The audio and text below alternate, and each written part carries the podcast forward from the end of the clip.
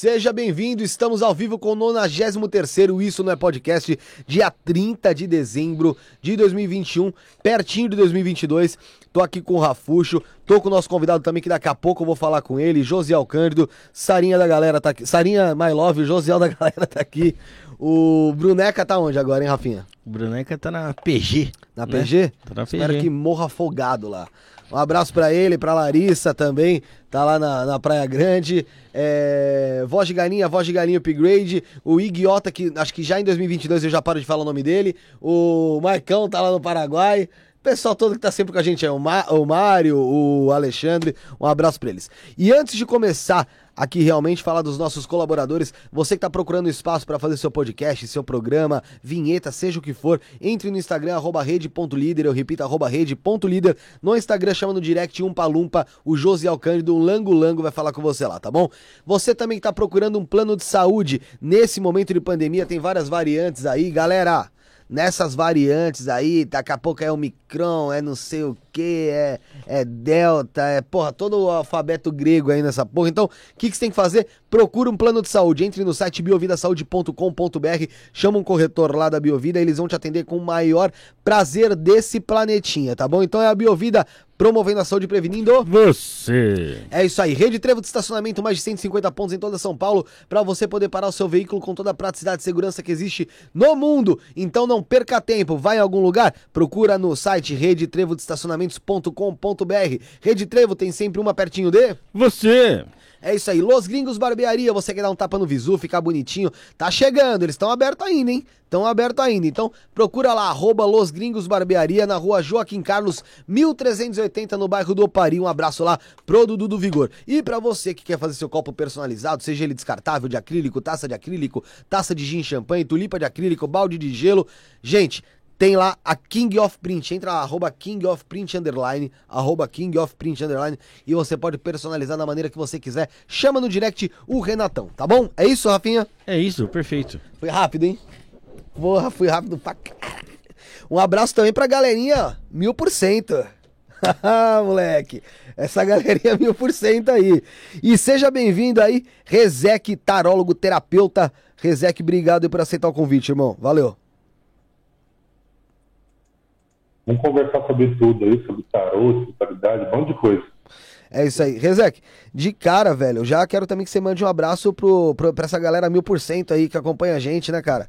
A gente era pra entrar às quatro, meio-dia pras é, quatro, mais ou menos, aí não. Não, não rolou? Vou, vou dar, vamos dar abraço pros confrades. Confrades. de magia. vou chamar eles assim.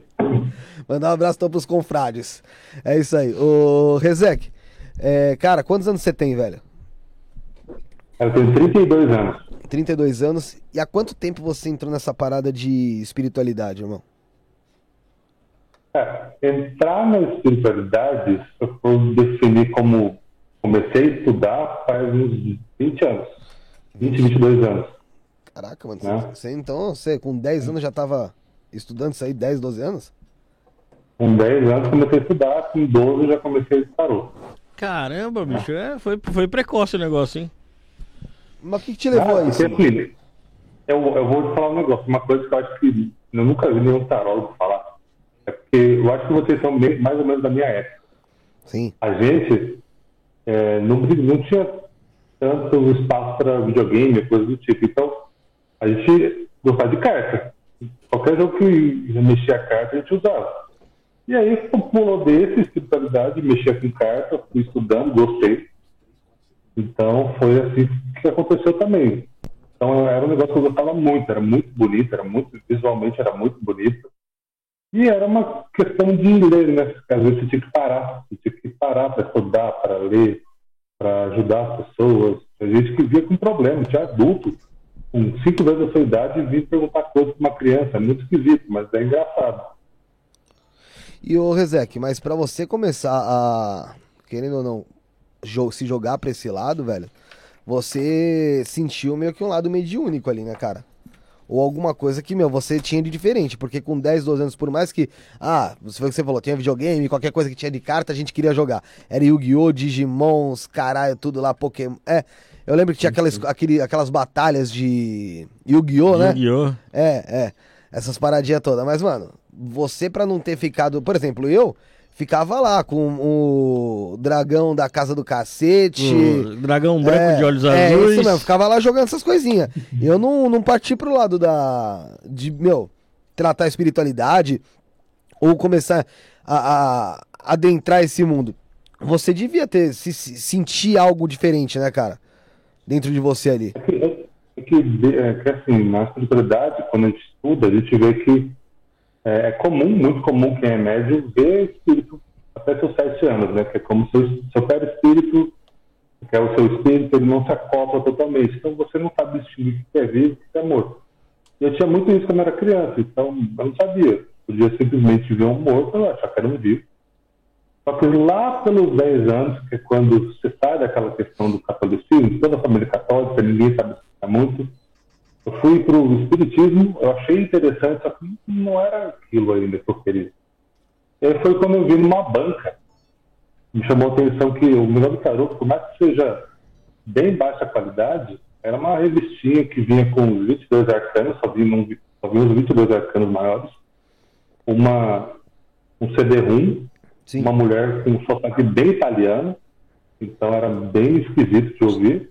Eu fui aprendendo por aquilo, cara. Por aquilo eu já fui tirando, já fui tirando para as pessoas. E aí eu fui fazendo minhas tiragens. Aí depois disso eu fui ganhando o oráculo. Mas era, era engraçado porque as pessoas se impressionavam. E, e todo, toda pessoa que começa no oráculo, às vezes ela não quer resolver o problema, ela quer impressionar. Isso é a grande questão. Então, muitas das vezes eu olhava assim, falava, tá, então você tem tal doença. Ou então, ah, estou vendo aqui que você acabou de se divorciar. Só que não é essa questão. E essa questão de impressionar quando você começa, você está bem empolgado. Você tem que começar a melhorar essa questão para personificar, né? deixar a coisa mais fluida. E, mas eu, eu, eu dei um hiato de coisa de um, dois anos, mas nesses 20 anos. Só que eu fui estudando, fui estudando, fui estudando, não paro até hoje. Tanto que todo, todo mês é uma leitura nova, né? Mas a tua especialidade é realmente o, o tarô, ou, ou Rezek? Ou você trabalha com outras coisas também? Como é que é? Bom, eu tenho um centro há dois anos, né? Eu centro há dois anos. A minha especialidade é tarô, né? Eu mexo com outras coisas. Só que o que, que acontece? Quando eu comecei a estudar tarô, eu fiquei por três a quatro anos mexendo com essa questão do tarô divinatório. Só que uma coisa que eu aprendi é que nenhuma. Ninguém sabe lidar direito com o futuro. Por mais que você fale, é, ó, vai acontecer isso, ou você dá as possibilidades, porque isso não é só uma possibilidade. Você dá as questões para a pessoa e ela se resolve. só que as pessoas não sabem resolver. Então eu comecei, eu comprei um livro, né, em 2006, e é do autor, que é o único autor próximo que a gente tem aqui no país que eu realmente leio, não estou falando que os outros são ruins, mas eu foco nesse, é o Vete Pramadi. É ele que criou o termo é, tarot terapêutico. Então, comecei a ler ele, comecei a ver como você usar para você lidar com isso para as pessoas. Só que eu coloquei um pouquinho de divinatório ali que as pessoas querem saber, né? Mas a parte principal é tarô. Eu mexo com outros oráculos, né? Eu mexo com o tarô dos orixás, baralho cigano. Eu mexo com a Sibila italiana, que é uma espécie de baralho cigano também. Mexo com búzios.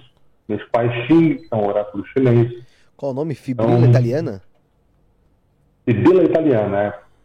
Hum. Porque o, o baralho cigano ele é composto por 36 cartas, né? É o mais comum. Só que existem, ele é considerado uma sibila. Só que existem mais dois tipos de sibila. É uma sibila, se não me engano, tem 26 cartas e a sibila de 52 cartas. Uhum. Que basicamente eram oráculos que eram usados no cotidiano. Ah, será que o jantar de amanhã de negócios vai dar certo? Será que meu filho amanhã vai fazer isso, vai no médico e não vai ter nada de errado? Então, era um oráculo mais usado para o seu cotidiano. Por isso tem muitas cartas que são cotidianas ali.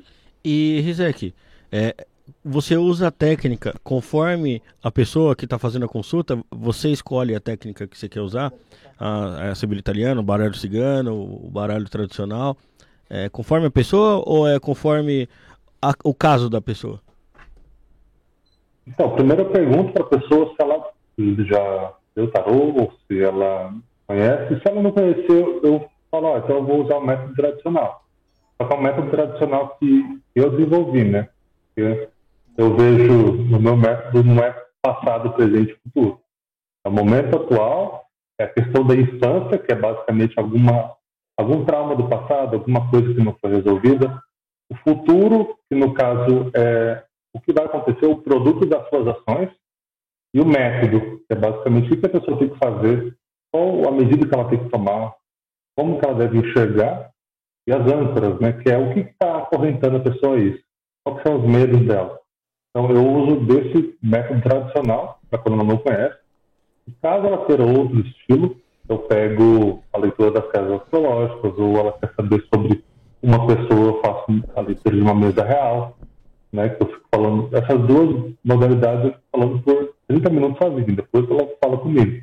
Mas nessa, que é tradicional, é pergunta e resposta ela vai falando, às vezes o oráculo, ela pergunta, vamos supor, de amor. Está no oráculo que ela tem algum trauma de infância que os pais não deixavam ela falar direito. Então o tarô tem vida própria, às vezes, né? mas começa sempre por, por esse estilo. Entendi. Ô, Rezek, e, cara, você sabe que por mais que você tenha começado, como você disse ali, naquelas revistinhas e tal, é, o que é até interessante, hoje em dia ainda tem muita gente que, que pega essas revistinhas, compra uma revistinha dessa daí, do João Bidu, né? Alguma coisa do tipo aí, uhum. pega ela, lê e fala, porra, agora eu já sou o foda da carta. Agora eu já vou ler para todo mundo. Começa a ler pra mãe, pro pai, pra, até pro cachorro. Fala pro cachorro dar uma lambida na carta e começa a tirar.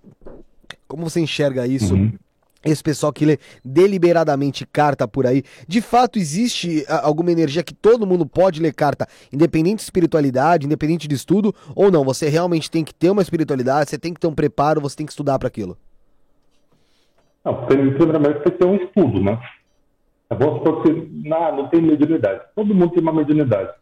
Não precisa ser conversar com o espírito, não precisa incorporar. Às vezes, sua mediunidade ela é mais direcionada para outra coisa Vamos supor, vocês estão usando a mediunidade de vocês para comunicação. Por isso vocês conseguem fazer do jeito que vocês fazem. Mas é, começa é sempre emocionado assim. A sorte, né, e sempre eu recomendo, eu recomendo que as pessoas façam assim. Ah, vou começar com oráculo. Primeiro começa com um oráculo que, não tem, que tenha bastante figura. Por exemplo, tarô de Marsella, os arcanos menores, é só, por exemplo, seis de pau, seis paus, no, no México Lúdico.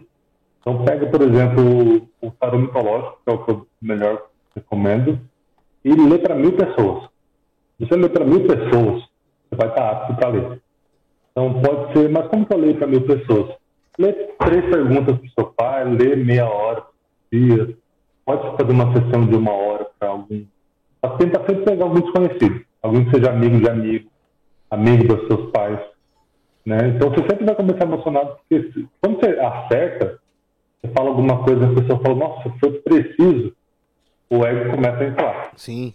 Eu faz isso por mil vezes, eu, eu fiz gratuitamente 5 mil tiragens, até começar mil? a ver. Né?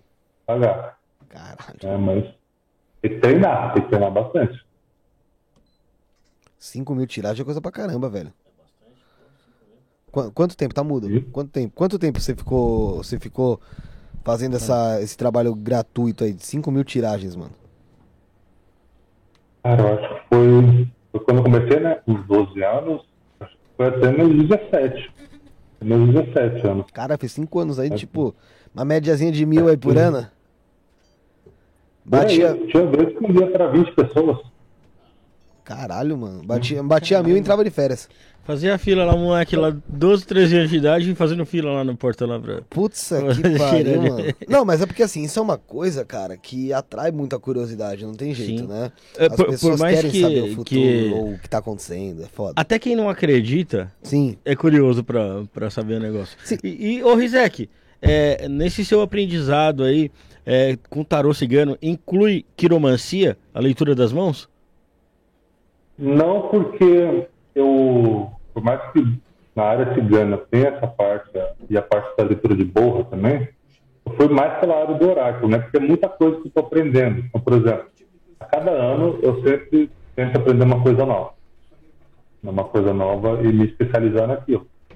Né? Só que nessa área da quiromancia, por mais que eu tenha, eu acho que eu tenho alguns, uns três livros sobre quiromancia, eu não comecei a estudar, então eu nem falo que eu, que eu faço isso, porque é mais uma questão de estudar. Porque a questão de trabalhar com isso, ela nunca deve ser assim, poxa, eu vou trabalhar com isso, então eu preciso estudar. Tem que ser totalmente ao contrário. Eu vou estudar porque eu gosto. Aí depois você normaliza isso, isso fica normal para você. Mas eu penso assim, em fazer isso. Por exemplo, a minha questão para o ano que vem é trabalhar com astrologia védica. Eu já, peguei materiais para começar a estudar. E aí eu vou trabalhando com isso. Aí depois você faz aquelas questões gratuitas também. Assim como foi quando eu aprendi uns quatro anos com búzios. Então, eu sempre, você sempre tem que se deslocar. Assim. Vamos fazer teste. E se você for fazer cru, assim, né? Puxa, não sei fazer isso. E paga aí para ver como é que é. Não vai sair legal. Você vai ficar nervoso. Então, vai sem compromisso. Se você acha que está cru ainda, faz gratuitamente. Não tem problema, mas não precisa fazer uma hora também, tá? Mas quiromancia é um negócio legal de aprender sim. Ô, Rezek, só pedir pro Rafael dar, uma, dar um recado aqui, pro pessoal mandar mensagem aí que tiver no chat. E quem for assistir depois, Rafinha, o que, que dá pra fazer aí? Pessoal, é, quer mandar sua mensagem aqui, quer fazer uma pergunta pro Rizek pra gente mandar pra ele? É só mandar lá no chat. Se quiser, faz um super chat também que a sua pergunta vai ficar em destaque. É só você, no campo de escrever a mensagem, do lado tem um cifrãozinho. Você clica lá, escolhe o valor que você quer e manda pra gente. Também tem a opção de mandar um Pix. Um Pix você manda para isso não é podcast gmail.com. Beneficiário sou eu, Rafael Lima. E na descrição você faz sua pergunta e a gente lê aqui ao vivo. É, também outra coisa, se inscreva no canal na hora de fazer a sua pergunta, que é bem, é bem importante aqui pra gente. O, é importante não, se a pessoa não se inscrever, ela não faz a pergunta, né? É, é bem simples assim. Ou se inscreve ou não, não tem Ou não pergunta. É, ô, Rezek, queria que você passasse também já pro pessoal aí, as suas redes sociais, aí se o pessoal quiser entrar em contato, ainda tem muito papo pra rolar, mas o pessoal quiser entrar em contato com você, quiser fazer uma tiragem, você faz online também, né? Tanto que a gente vai ver aí. Então explica pro pessoal aí como é que faz pra entrar em contato contigo. É, então, é, vocês podem pelo meu celular, né? É 996792697, o prefixo 12. Repete pra gente, é ou 12 9 996792697. Tá, deixa eu só ver. Aquele lá que eu conversei com você, né? Isso. Então deixa eu passar pro pessoal aqui também, porque o primeiro, a primeira vez que você falou deu uma, deu uma cortadinha no, no, no áudio. Deixa eu só achar você aqui, ó.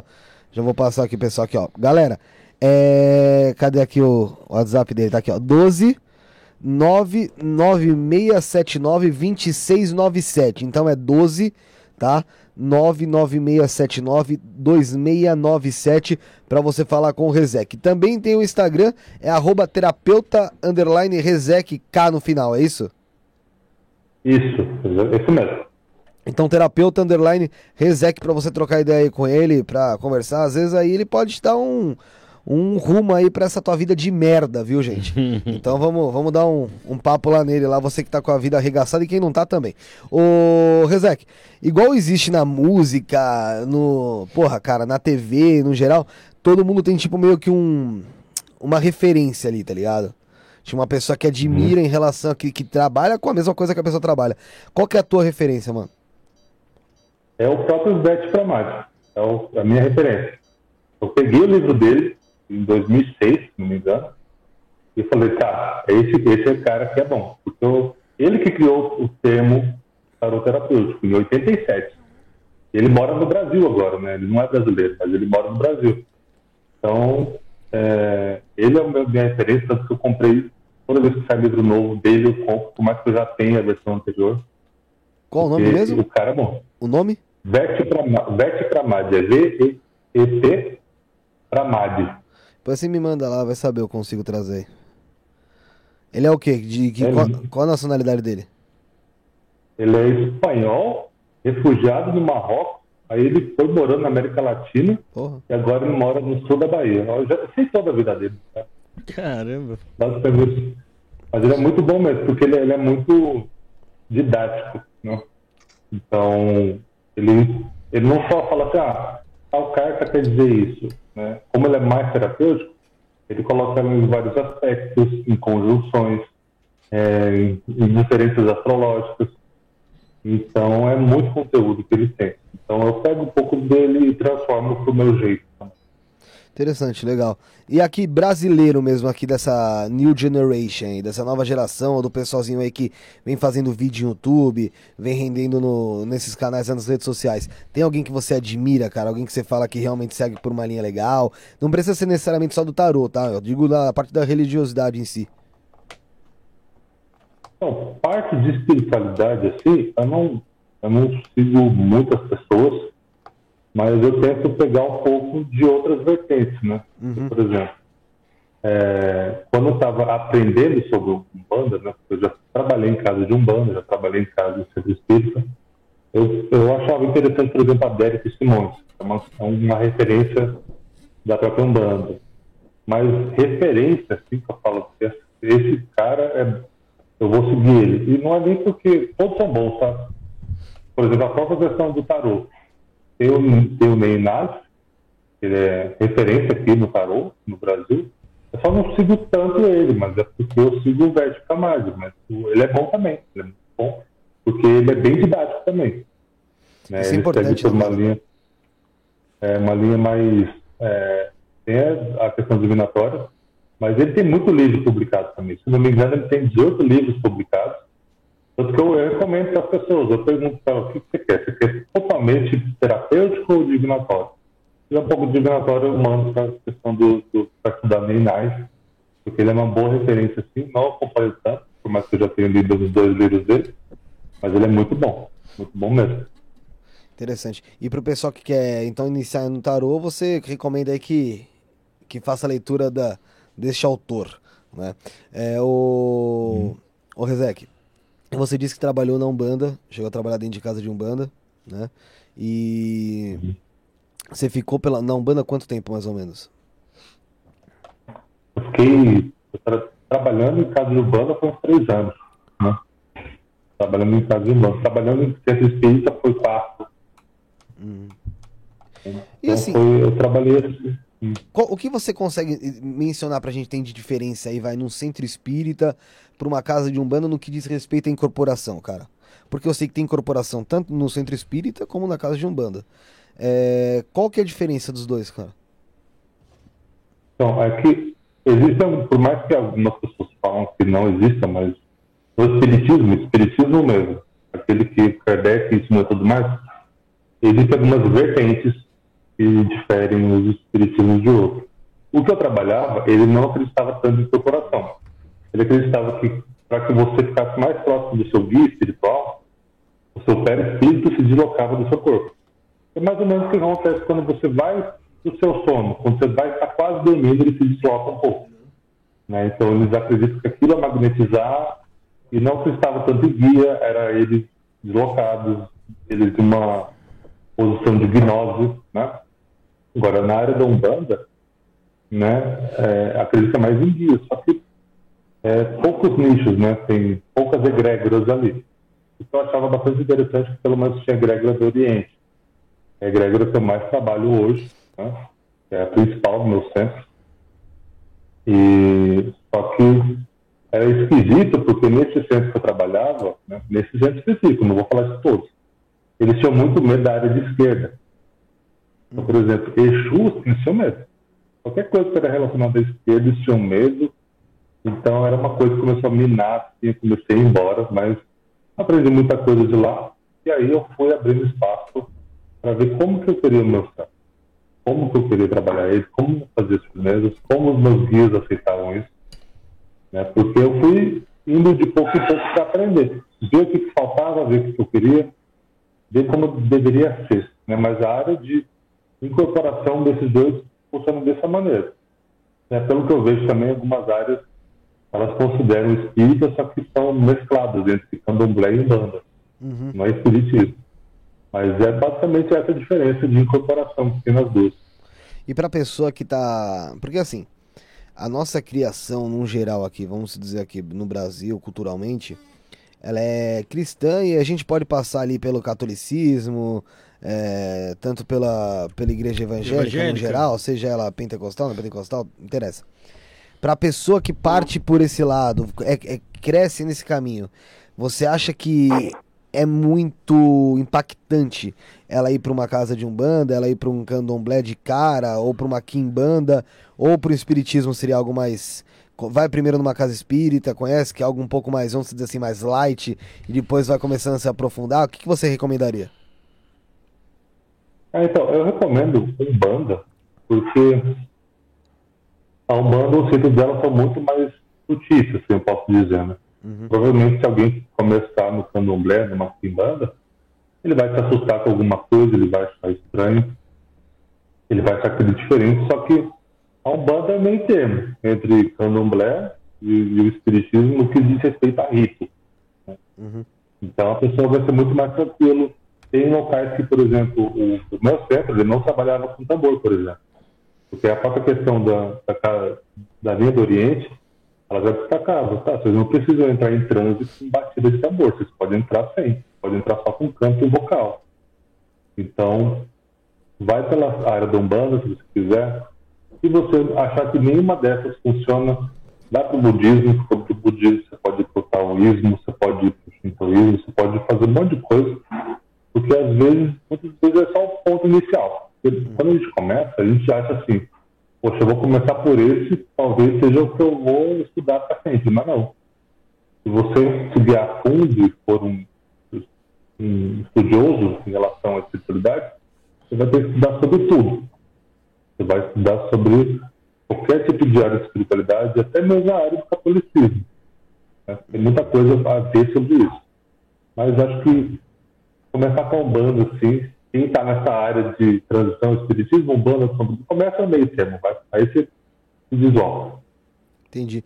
É interessante você falou. Você falou que da, da a casa que você era, do seu centro, não sei, era a linha do Oriente, é isso? Eu não conheço isso, porcaria uma, nenhuma. Uma Como é que é o nome? Tinha uma área, né, que era a área do Oriente. Área do Oriente. É, e essa, essa, área do Oriente não tem, não tem toque de tambor, nada disso? Não, não, porque a área do Oriente, né, ela é muito mais ligada aos guias que são relacionados ao, ao budismo mesmo, né, ao, à área europeia, né, então, por exemplo, quando ia fazer aquelas é, cirurgias espirituais, mas cirurgia espiritual só com a mão, tá? Não é igual o João de Deus da vida, que enfia as coisas. era, era a área do Oriente também, médica considerada Oriente. A parte dos hindus era considerada Oriente. Então, tudo isso era Oriente. Então, eles eram muito sutis. Não era aquela incorporação que, por exemplo, no, de começo, né? quando você começa a sentir linhagem da esquerda bem pesada, a linhagem de preto velho de caboclo ela é muito mais dócil, essa linhagem do Oriente é muito sutil.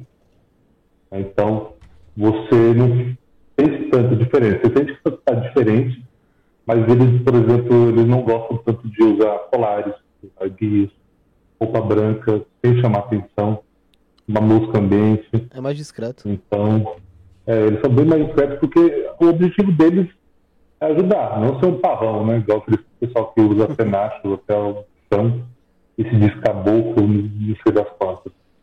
É, eles só, não, não me interessa meu nome, só vim aqui ajudar e esse aí, vamos embora. Esse, essa ideia do mundo espiritual é louca, né? Igual você falou agora do. Ah, eu só vim aqui ajudar e já era tal. É, você imaginar que tem talvez um mundo aí acontecendo dentro desse mesmo mundo, cara, e que a gente não tem esse contato frequente, né? Pode dizer assim, tem gente que tem contato direto e reto. Mas assim, não tem esse contato frequente. É algo que talvez é, demora para entrar na nossa cabeça, né, Rezek? Que existe de fato o, o, mundo dentro desse mundo e as paradas rolando, e, meu, tudo acontecendo e, e gente que morre sendo, vai, pelo menos que a gente aprendeu aqui quando a gente trouxe o Wagner Borges, o Saulo, o pessoal aqui que também falou sobre religião, veio tanta gente já que até esqueci. E eles falando que, meu, uma pessoa morre, automaticamente, ao mesmo tempo, ela já é amparada ali por outros, por outros espíritos ou entidades, não sei, e já auxiliam ela a, a tentar se habituar ali ao novo mundo. Cara, isso é muito maluco, né, velho? Você imaginar isso tudo. Às vezes, às vezes ela nem é amparada porque ela também não quer também, né? Muita gente quer pegada. O que a gente chama de alma penada hoje, né, pelo popular, é justamente essas pessoas que às vezes não querem. Então, sim, elas são amparadas, só que, por exemplo, é, nesse âmbito espiritual, muita coisa tem que é, levar em consideração. Então, por exemplo, o que eu recebo disso, eu acho que é praticamente toda semana, de alguém que vem fazer alguma consulta porque falaram que fizeram um trabalho e que não sei o quê, e amarração e pipipi, popopó, eu vou ver, não tem nada. Uhum. Aí pergunto, mas o que, que pode fazer? Eu falei, mas não tem nada, não, tem, não posso fazer uma coisa que não foi feita. Uhum. Entendeu? Então, tem muita gente que ela utiliza do animismo, né? Que animiza basicamente quando você finge. Né? As pessoas, por exemplo, fingem incorporação. Tem gente que finge que tem alguma coisa para ganhar dinheiro. Finge trabalho para ganhar dinheiro. São charlatões, né? charlatão demais. Então, assim, o que tem é, é assim, por exemplo, toda, 80%, eu acho que é a média que eu fiz, as pessoas que falam, olha, eu fui em outra pessoa, me falaram que tem isso. Tem amarração e tem que fazer. 80% é não. Fala assim, não tem nada. Não consigo ver absolutamente nada. E depois ela vai ver, não, realmente, eu acho que você estava de cabeça quente, ele me pilhou um pouco. Porque é, tem muita coisa a ser é, resolvida em relação a isso.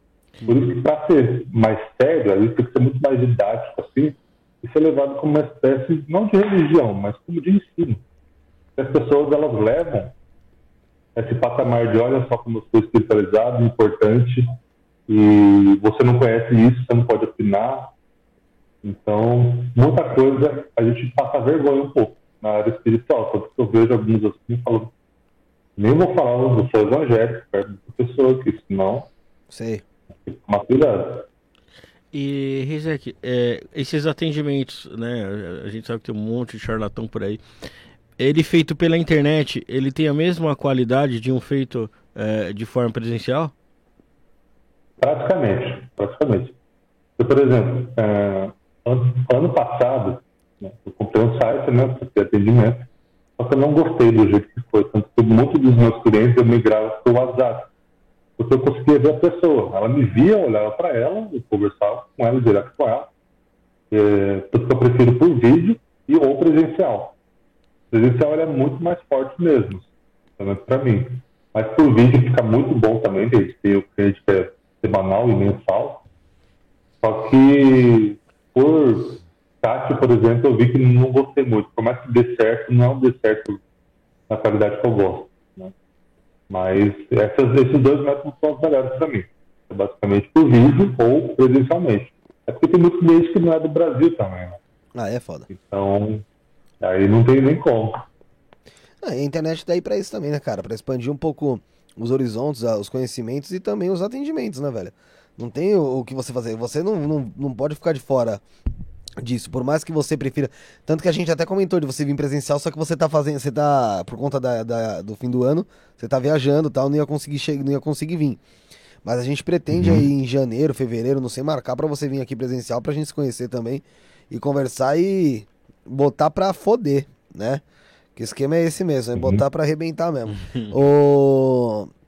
Ô Rezek, me diz uma coisa, quando você tira a carta ali, é, eu já vi gente falando, porra, de, de vi- fazer o tipo como se fosse meio que uma vidência ali, né? Porque a carta ela te passa talvez umas vidências. Em relação, às vezes, à morte, cara. A pessoa, você foi abrir uma carta ali, você viu alguma coisa que refere, se refere à vida da pessoa. Vamos supor, ó, pelo visto aqui, vai, em seis meses aí no máximo, esse neguinho aqui vai pro, vai pro caralho. Esse aqui vai de base, né? Eu não sei se você, se vocês, se você aparece essa leitura no tarô também, ou se isso é só coisa de TV, coisa de charlatão. Me explica como é que é. Existe isso e você pode comunicar, pessoal, meu amigo. Acabou. Aproveita tem pra aproveitar que você vai bater as botas, irmão. Como é que é isso aí? É, aí tá. Por mais que eu veja, eu vou contar o, o relato que foi mais tenso que foi esse ano. É, tinha uma cliente na Suíça e ela estava perguntando sobre a vida dela, como que ia resolver, e saía nas âncoras sobre morte, sobre morte mesmo, da vida dela, porque ela estava fazendo quimioterapia, estava bem no início ainda, só que eu não seria terapêutico se eu falasse que ela ia morrer. Olha, se você não melhorar agora, você vai morrer em três meses. Eu não posso falar isso para a pessoa. Então, eu fui, na verdade, ela morreu esse ano, só que foi descoberta ano passado a questão do, do câncer dela. E ela era uma pessoa que precisava muito de, de amor de outra pessoa. Na, na realização dela, ela queria muito outra pessoa. Ela se sentia muito sozinha. E ela queria muito alguém assim. E o que fazia ela viver era justamente isso. Era sair dessa questão de, de saúde se restabelecer e aí ter alguém na vida. Ela nunca era para ela. Então, se eu, se eu lesse exatamente tudo que eu li para ela, eu ia ler assim: olha, você vai morrer, eu já ia minar ela, eu já ia fazer ela ir mais rápido. Então, é, tem horas e horas. Você tem que ver, tem que ter muito jogo de cintura para você ver se é, é válido falar isso. Né? Porque às vezes não é terapeuta, você fala que a pessoa vai morrer. Mas dá pra vezes pessoa é mudar a situação dela, ô Rezek? Tipo, daria pra ela Dá. mudar a situação dela? Daria, daria, só não mudou, porque, por exemplo, ela era uma pessoa da Umbanda, ela, e como ela morava na Suíça era um pouco difícil, mas ela fazia o que ela podia, só que ela não tinha fé, esse era o problema dela, não era nem fé na questão de melhorar. Isso foi antes dela, dela descobrir o câncer. Era basicamente ela não tinha fé em nada, não tinha fé em como ela ia viver, ela não tinha fé no emprego dela, tinha... ela morava na Suíça e, e vivia bem, então não tinha fé, ela ela estava tentando, não era nem uma questão de depressão, porque é, tem muitos clientes que vêm também eles vão em médico. E é uma coisa que a gente não fala para acessar. Não é só porque o tarô é terapêutico que você tem que parar de ir no médico e parar de tomar remédio. Sim. Né? É o que a gente faz na questão de união. Então, ela foi minando isso porque ela, ela não tinha uma companheira. Ela precisava de uma companheira. Ó. Não tinha. E ela foi minando isso, a parte da espiritualidade ela foi esquecendo, ela foi jogando para baixo, até que chegou o momento que ela foi de base. Ela parou, mas dá para ver sim, só que a questão é, é acho que metade das vezes você fala. As outras, a outra metade você não fala tanto porque a pessoa já está debilitada. E às vezes ela precisa de um empurrão. Sim. Né? E muita coisa ela foi segurada, assim, né? mas tem que ver exatamente se certo. Assim como você vê, por exemplo, a questão se a pessoa pergunta de infidel- infidelidade. Aham. Você pode até responder, a maioria das vezes você responde. Mas o que, que isso vai melhorar? O que, que isso vai resolver para a pessoa? É porque muitas das vezes que você fala, tá, foi infiel, mas aqui está mostrando que você também foi. E aí? Né? E outra, às vezes Tá você, às vezes você não sabe o que aquilo pode ocasionar, né, cara? A cabeça da pessoa. Então você vai ler um negócio, ah, não sei o que, ah, eu tô sendo traída, tô sendo traído, tá. Só que, irmão, às vezes você, dentro da própria leitura, você pode tentar dar o conselho pra pessoa meio sair daquilo ali, sem necessariamente citar que ela tá sendo traída, porque você não sabe qual o efeito que aquilo vai trazer na vida da pessoa, né, cara? Como é que ela vai lidar com aquela situação? É, você entendeu? Aí você vira para um É, cara, sim. o cara vai aí, você tá sendo traído, tô. O cara sai daí, dá três tiros na cara da menina, entendeu? Você, poderia só falar, ó, isso aqui eu não consegui ver e tal, mas eu vejo que não é um relacionamento que vai te trazer coisas boas, sei lá, blá, blá, blá, blá, blá, sai dessa merda, tá ligado? É, é, é um assunto delicado, é uma linha muito tênue, né? Eu acho que assim, Uhum. eu acho que é algo que você talvez se sinta mais à vontade a falar quando você tem uma pessoa que costuma fazer algumas sessões com você, né? Então a pessoa já, você já tem um conhecimento, a pessoa conhece você, você vai falar, ó, seguinte, calma, é assim, assim, assado, mas parece que cresceu o chifre, tá ligado? Agora, você chegar num cara que você nunca viu falar, acho que é mu- muito complicado pra você, né? Eu, fazia isso no comecinho, quando eu era bem criancinha, assim, eu fazia isso. É. Você dedava mesmo? É, por exemplo, eu acho que uma das minhas primeiras dez leituras, sem brincadeira, eu era um amigo de um amigo meu, ele. Aí meu amigo falou, olha, lê pra esse cara que ele, tá, que ele precisa disso. E meu amigo nem acreditava muito. Ah, eu li pra ele, falei, nossa, sua mulher te largou, e você foi lá conferir se ela estava distraindo, ela estava distraindo mesmo. Nossa, começou a chorar, começou a chorar, porque era, no começo assim, é tudo bem meio assim, né? Você vai chutando a pessoa. Então, eu falei, nossa, mas não fui nada terapêutico, eu só joguei um monte de verdade na cara da pessoa, li futuro, li sobre a não volta, possivelmente. Mas tem poucas, poucas leituras que eu leio, eu lembro, porque algumas são bem marcantes, mas geralmente eu esqueço. Por causa do guia também, mas passa uma, duas horas, eu só vou lembrar o nome do meu consulente e talvez o tema, mas sobre o assunto em si eu nunca lembro. É interessante. O, teve uma certa pessoa que eu não sei se posso falar quem é a pessoa, né? Que tava aqui no estúdio e tal. E tava lendo carta pra uma outra pessoa aqui do estúdio. E quando acabou, passou coisa de vai, uns 10, 15 minutos. Ela falou que já não lembrava mais de nada do que tinha falado pra pessoa. É, 5 minutos, né? 5 minutos. Ele falou, já não, nem lembro mais nada do que eu falei, cara. Não lembro. Então, assim, às vezes parece até que não é nem você falando tudo aquilo, né? Que é realmente alguma coisa mesmo meio que misturada à sua consciência. Eu não sei se tem alguma coisa a ver ou se eu tô falando merda pra variar, mas assim, Não tá certo, tá é. O. O Rezek, e... Basicamente, foi. pode falar, pode falar, pode falar, pode esclarecer esse pedaço. É que, por exemplo, tem, tem um guia falando no meu ouvido e tem a minha questão do estudo que eu fiz. Então, por exemplo, quando eu estou muito presencialmente, às vezes até meu sotaque muda. Ele fica mais espanhol um pouco, assim, mas eu falo bem português. Só que ele passa, ele é literalmente isso, acho que é uma hora, acho que em 10 minutos eu ainda lembro, mas é de pessoa para pessoa, não é uma regra geral. Mas passou uma hora, por exemplo, tem, tem cliente que vem falar comigo que é meio novo, Aí no outro dia ele fala, mas é que lembra daquela, de- desse assunto que eu falei com você ontem? Eu falo, não, não lembro de nada. Então eu sempre tenho que falar, olha, no final, quando terminar, lembra que amanhã ou daqui a uma hora eu não vou lembrar de nada. Você vai ter que me é, falar algumas coisas de novo. Interessante, interessante, porque senão você não, não consegue voltar pra explicar pe- pra pessoa novamente aquilo lá que você já falado. E, meu, isso aí aconteceu aqui e eu falei, caramba, estranho, né, isso. Aí agora você falando me lembrou, me recordou isso daí, que o cara não lembrava de cinco minutos depois, já não lembrava mais de porra alguma do que tinha falado. Ô, Rezek, deixa eu fazer uma pergunta. Dentro de um grupo que a gente participa em conjunto aí, que a gente participa junto, eu vi muita já, muitas coisas já sobre espírito servidor, sobre esse tipo de assunto. Você manja alguma coisa disso? Conhece? Consegue explicar, nem que seja de uma forma básica pra gente, como funciona isso? Falando dos, ser- dos servidores, dos 40 servi- servidores? É espírito servidor, eu não sei bem o que é, né? Ah, sim, é o. Eu esqueci o nome desse oráculo, mas é o oráculo dos servidores. É basicamente assim: é, foi um rapaz, eu não lembro quem foi, qual é o nome dele, mas existem os 40 servidores. Né? O que, que é um servidor? Ele basicamente criou uma egrégora, um símbolo, para determinada área. Então vamos supor, tem um lá que se chama The Healer, curador. Específico para isso, o símbolo é tal, e você ativa ele para que você melhore sua saúde, coisa do tipo.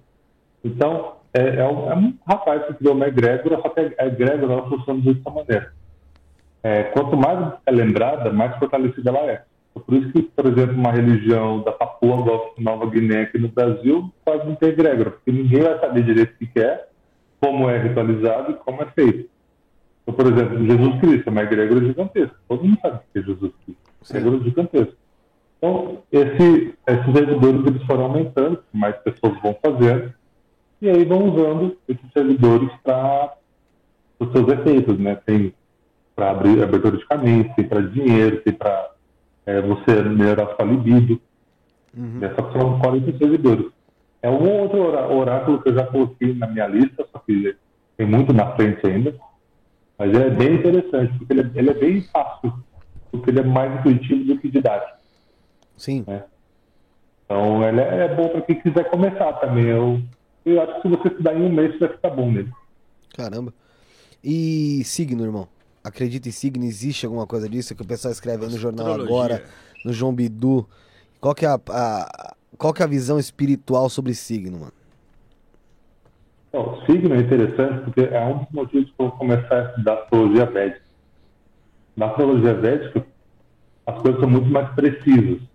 Então, por exemplo, só pela sua feição, pelo tamanho da sua sobrancelha, pela sua altura, pelo seu jeito, é, o seu signo é estipulado e o seu jeito vai demonstrar coisas mais específicas, como sua irritabilidade, ou quanto que você é bom em artes, ou quanto que você tem dotes musicais.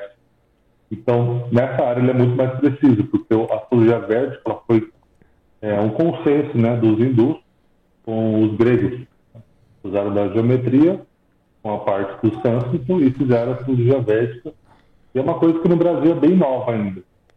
Né? Agora, a astrologia convencional, né, por que, que acontece tanto disso? De, ah, e tal, por que, que câncer é desse jeito, por que, que leão é, é, desse jeito? Porque é uma coisa que é o chamariz. Eu, eu acredito, por exemplo, por mais que essa questão do João Bidu é, todo mundo fica olhando, mas ele deve ser estudioso, ele deve saber. Eu não sei a fundo sobre ele. Mas é muito chamativo você falar sobre o signo.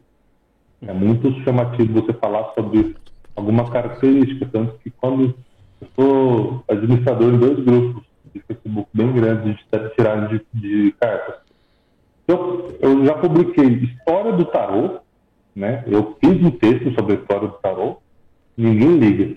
Eu coloco assim, sorte do dia, para tal signo, tal signo, Ai, foda. e não sei o quê. É, o que for chiclete vai, né? Porque a pessoa quer uma coisa rápida. Nossa, eu vou me separar do Oriovaldo. Errou. É assim, né? Elas levam muito a sério assim, as coisas, sabe? Não, mas assim, então, é, é, que é muito básico, né? É muito simplório, né, cara? Quando você vê, vamos supor. É que é genérico, né? É. Pode caber pra muita gente ali o negócio. Não, não é só isso. Você pega uma revistinha lá. Aí beleza, você imagina, né, cara? Todo mundo que é editor essa, essa semana vai estar tá assim, assim, essa. Lá pra puta que pariu, né? Ah, pelo amor de Deus. Caralho. Não faz sentido tá nenhum. zoando, né, caralho? Um, um cara de editor ali vai ganhar na loteria e o outro vai morrer de câncer, tá ligado? Tipo, não é a mesma semana, porra. Para, uhum. sabe? É, é bem uma coisa falar assim, ó. É, hoje um assassino será do signo de câncer. Porra, claro. É.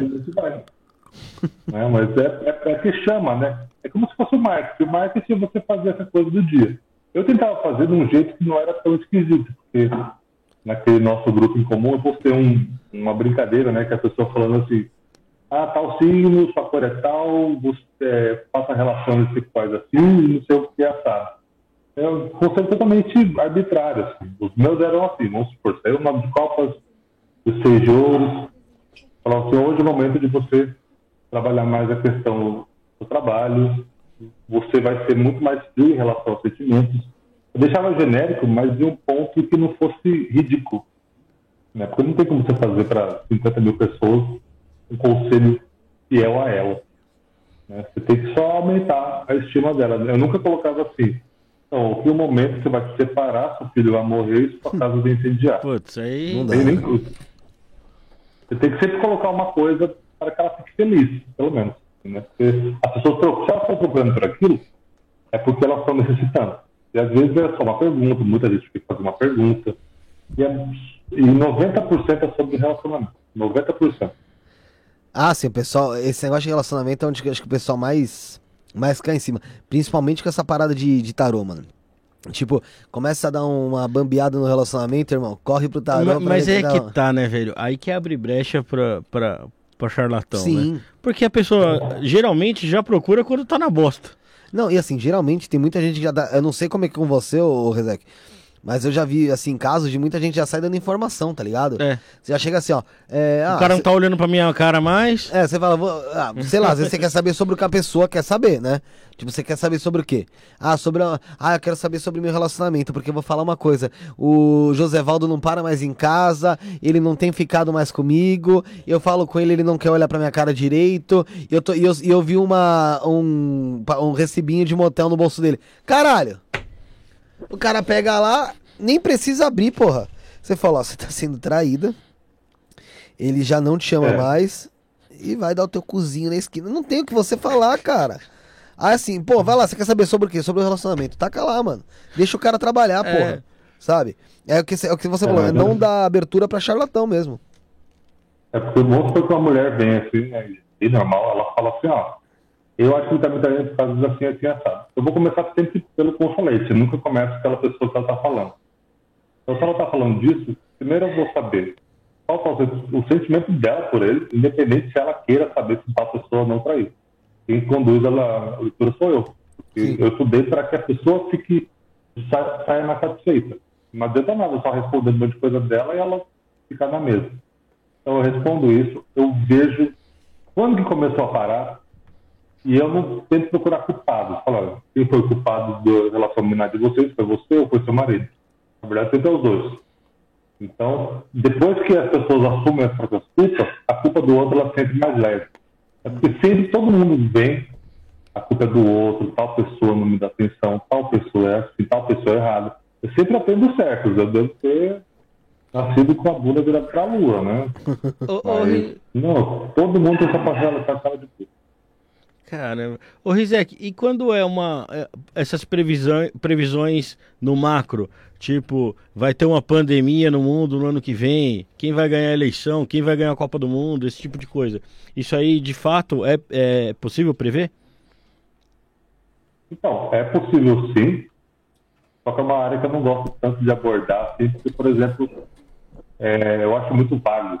né? Eu acho que para você fazer esse tipo de tiragem sobre eleição, sobre, por exemplo, ah, tem a questão do, do acho que leram, né, da questão do Bolsonaro em 2018. Era Saturno, Saturno ele é considerado o planeta mais antigo, então ele é mais antiquado. Então tem que fazer todo um estudo, assim, né? Eu acho que só a questão do tarô, ela ajuda bastante. Só que eu acho que ainda falta um complemento para que faça tipo leitura, porque é uma coisa que envolve mais de uma pessoa. Quando envolve mais de uma pessoa, eu acho que não, só a leitura, ela é boa, mas não é perfeita. Eu não gosto de fazer leitura meia boca. Entendi, mas dá pra ter uma ideia, mais ou menos? Igual você disse, lendo em relação ao ano de 2018, não foi? Você via que Foi, já era um ano um pouco mais voltado ou favorável àquela, àquele cenário. Pro Sim, ano que vem, tem uma ideia mais ou menos de, de qual cenário é mais favorável? Não que vá acontecer, mas de qual cenário é mais favorável, até por conta do, do ano em si, tem uma ideia disso? Não, só pelo fato da, da questão astrológica mesmo. Não vou nem tirar aqui questão de carta. Mas é o ano de Mercúrio, né? Mercúrio é o planeta de comunicação. Comunicação. Então, assim, é, o, o presidente atual ele não é muito bom comunicativo. Não. Então já está fora. Eu não vejo ele assim. Agora, tem que fazer tudo bonitinho, tem que fazer uma leitura mais séria, assim. É uma coisa que eu não fiz também. Porque eu acho muito vago fazer uma previsão tão ampla. Porque eu já fico preocupado com os consulentes. Ele já vem e fala, olha, aquilo que você fez deu certo, não sei o quê. Agora, quando eu coloco no macro, é uma responsabilidade que é, talvez para a pessoa que eu esteja lendo nem, nem sabe que eu existo. Mas é uma coisa se estudar, sim. Mas pelo que sai do, do nosso planeta, é alguém que vai exercer mais comunicação, alguém que é mais político, alguém que saiba lidar com a diversidade. Né? Por isso que, nesse caso, é muito difícil, por exemplo, ver ele se reelegendo, pelo menos isso. Bom, Mas foi o que eu falei. Tem que é uma questão de estudar, fazer um mapa bonitinho e ver o que acontece. falou de comunicação, então já deu pra ver que Lula lá. É, o Ah, cara. não vou nem. Vou nem Mas, arriscar. mas em relação à comunicação, o cara é foda. Tem como não. O cara.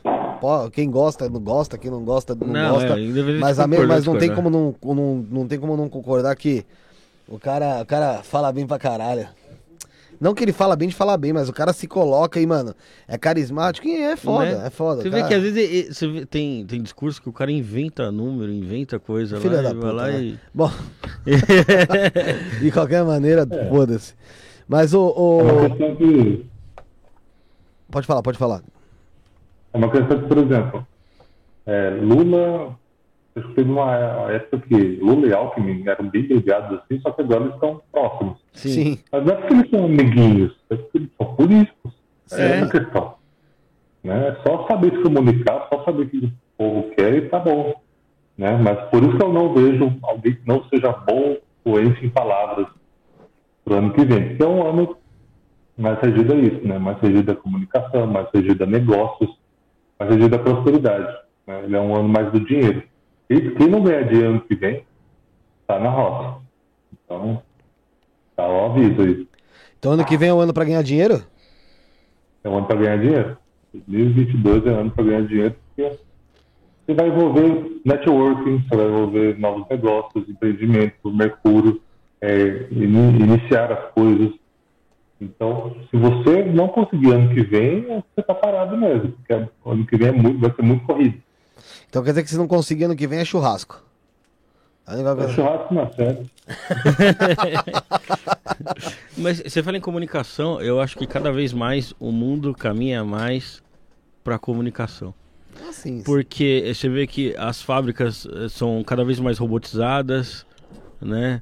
Até até É o 5G que tá vindo aí, né? é, até até lei, advogados. Pô, sabe uma coisa que Né, eu vão vi? deixar de existir. Uma coisa que poderia acontecer mesmo, cara? Poderia acontecer tipo. É, sexo virtual.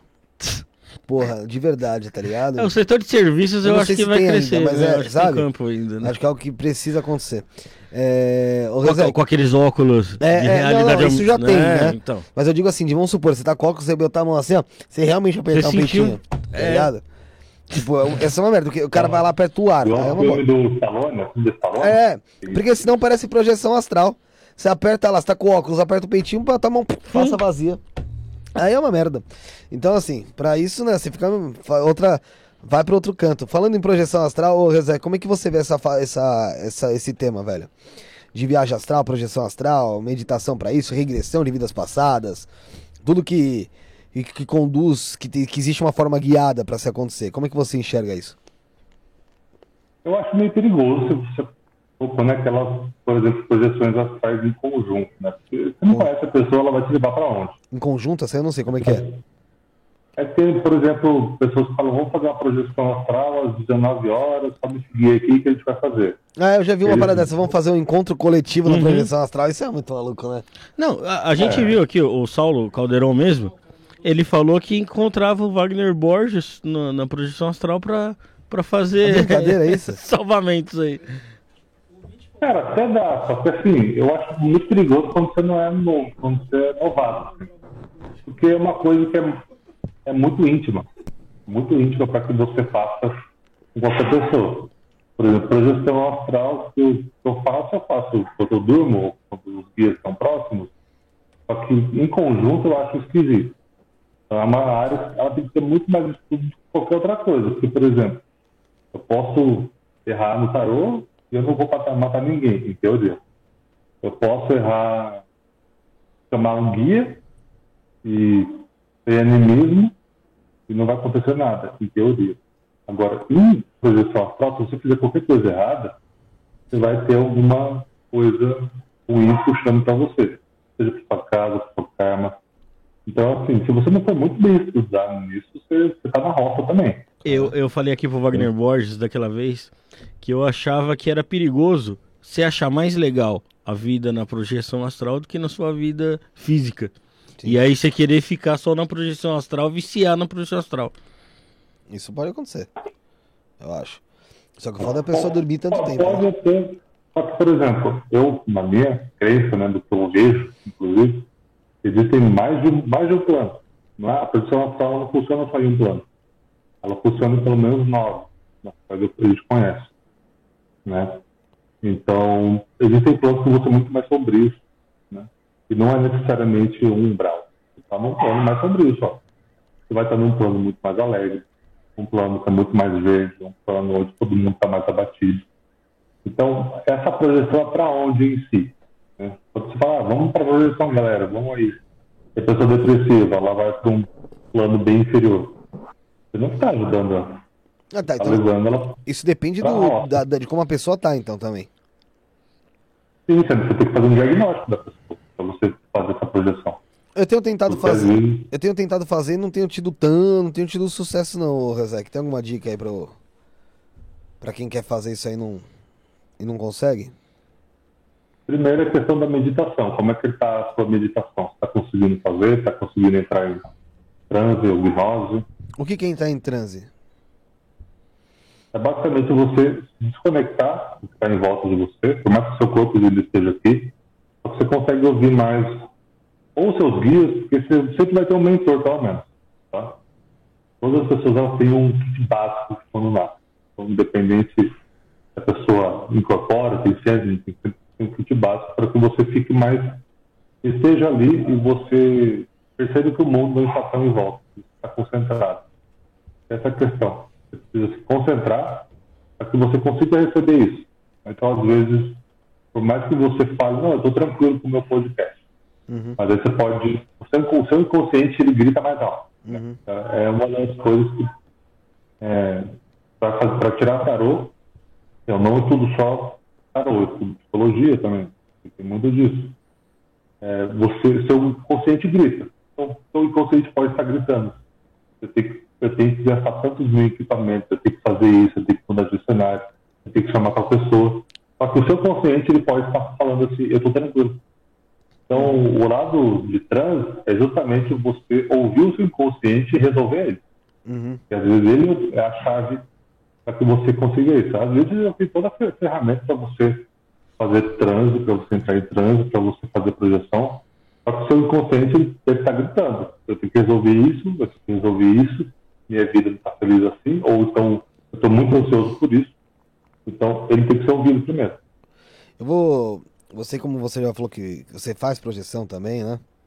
É, Qual que é, como é que que você faz essa projeção? Você tem dias pra fazer? Acontece por acaso? Você induz a projeção? É, o porquê você faz? Explica pra gente. Bom, vamos lá. Eu primeiro é, tenho os trabalhos espirituais que eu faço lá em casa, né? Na- na- no meu centro. E funciona assim, dependendo do dia, né? Após esse trabalho, eu vou ter uma projeção no sonho, para algum local específico. Então, vamos supor que eu fiz um trabalho de desobsessão, ou alguma coisa do tipo.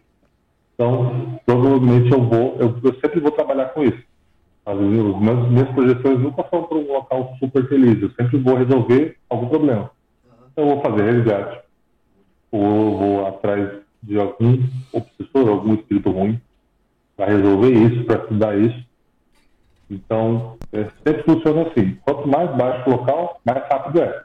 é. Funciona, acho que, não sei se é igual, mas a percepção é igual de Inception. assim. Quanto mais baixo é, menos tempo vai levar aqui. Por exemplo, é como se eu dormisse por 10 minutos. Quando eu durmo assim, eu acordo em 10 minutos. De manhã já. Eu durmo normal. Só que tem locais que eu vou que são totalmente diferentes. Eu pego um dos trabalhos. Eu só não faço trabalho espiritual segunda-feira, que é meu dia de descanso.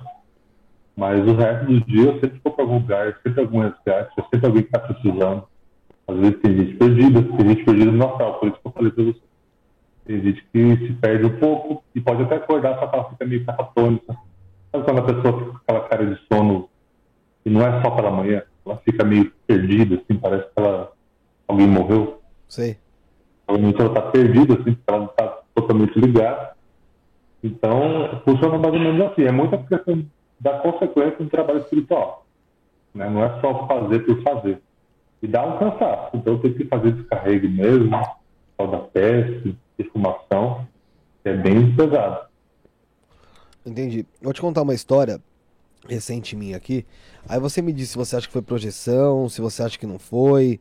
É... Pra, pra, sei lá, pra ter uma noção é... do que aconteceu comigo, né? Então, foi assim, eu tô há um tempo aí tentando fazer alguma coisa a, a ver com, com isso em relação à projeção, em relação à viagem e tal, tal, tal.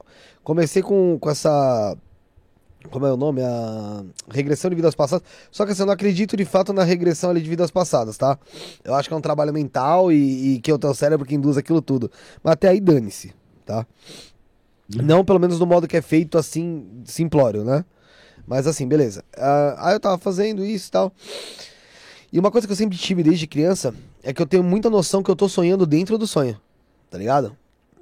Eu tô sonhando e eu sei que eu tô sonhando, tá ligado? Tipo, tanto que eu tá, tá com foda-se, bato em velho, faço o caralho no sonho. Então, assim, eu sei que eu tô sonhando, tá ligado? E, meu, eu tava sonhando e, cara, pra resumir, eu dei uma piscada assim. É, vale a pena falar que eu tava fazendo guiada, era até mesmo do Saulo Caldeirão. É, eu dei uma. uma eu, tá, eu, eu cheguei a sentir vibração no corpo, aquela parada de parece que você tá olhando para dentro da tua consciência, sabe? Eu não sei se você sabe, uhum. se você entende tudo que eu tô falando. E, mano, beleza, mas eu acho que eu tava dormindo, né? E eu tava sonhando, e aí uma piscada, velho. Dentro do sonho. E, no, e da hora que eu pisquei, eu fui parar em outro lugar, tá ligado? E eu tava num lugar que era tipo uma varanda, meio fechada até. De certa forma grande. E tinha uma outra pessoa comigo que eu não conseguia ver, né? Mas eu sabia que essa pessoa tava lá, uma outra pessoa. Eu gritava pelo nome da, da minha noiva. Gritava assim, não gritava, mas chamava, né? E assim, eu, eu sentia no meu corpo a vibração na garganta, cara. Isso deitado, dormindo, teoricamente. Eu sentia a vibração na garganta eu chamando ela, mas ela não tava no lugar.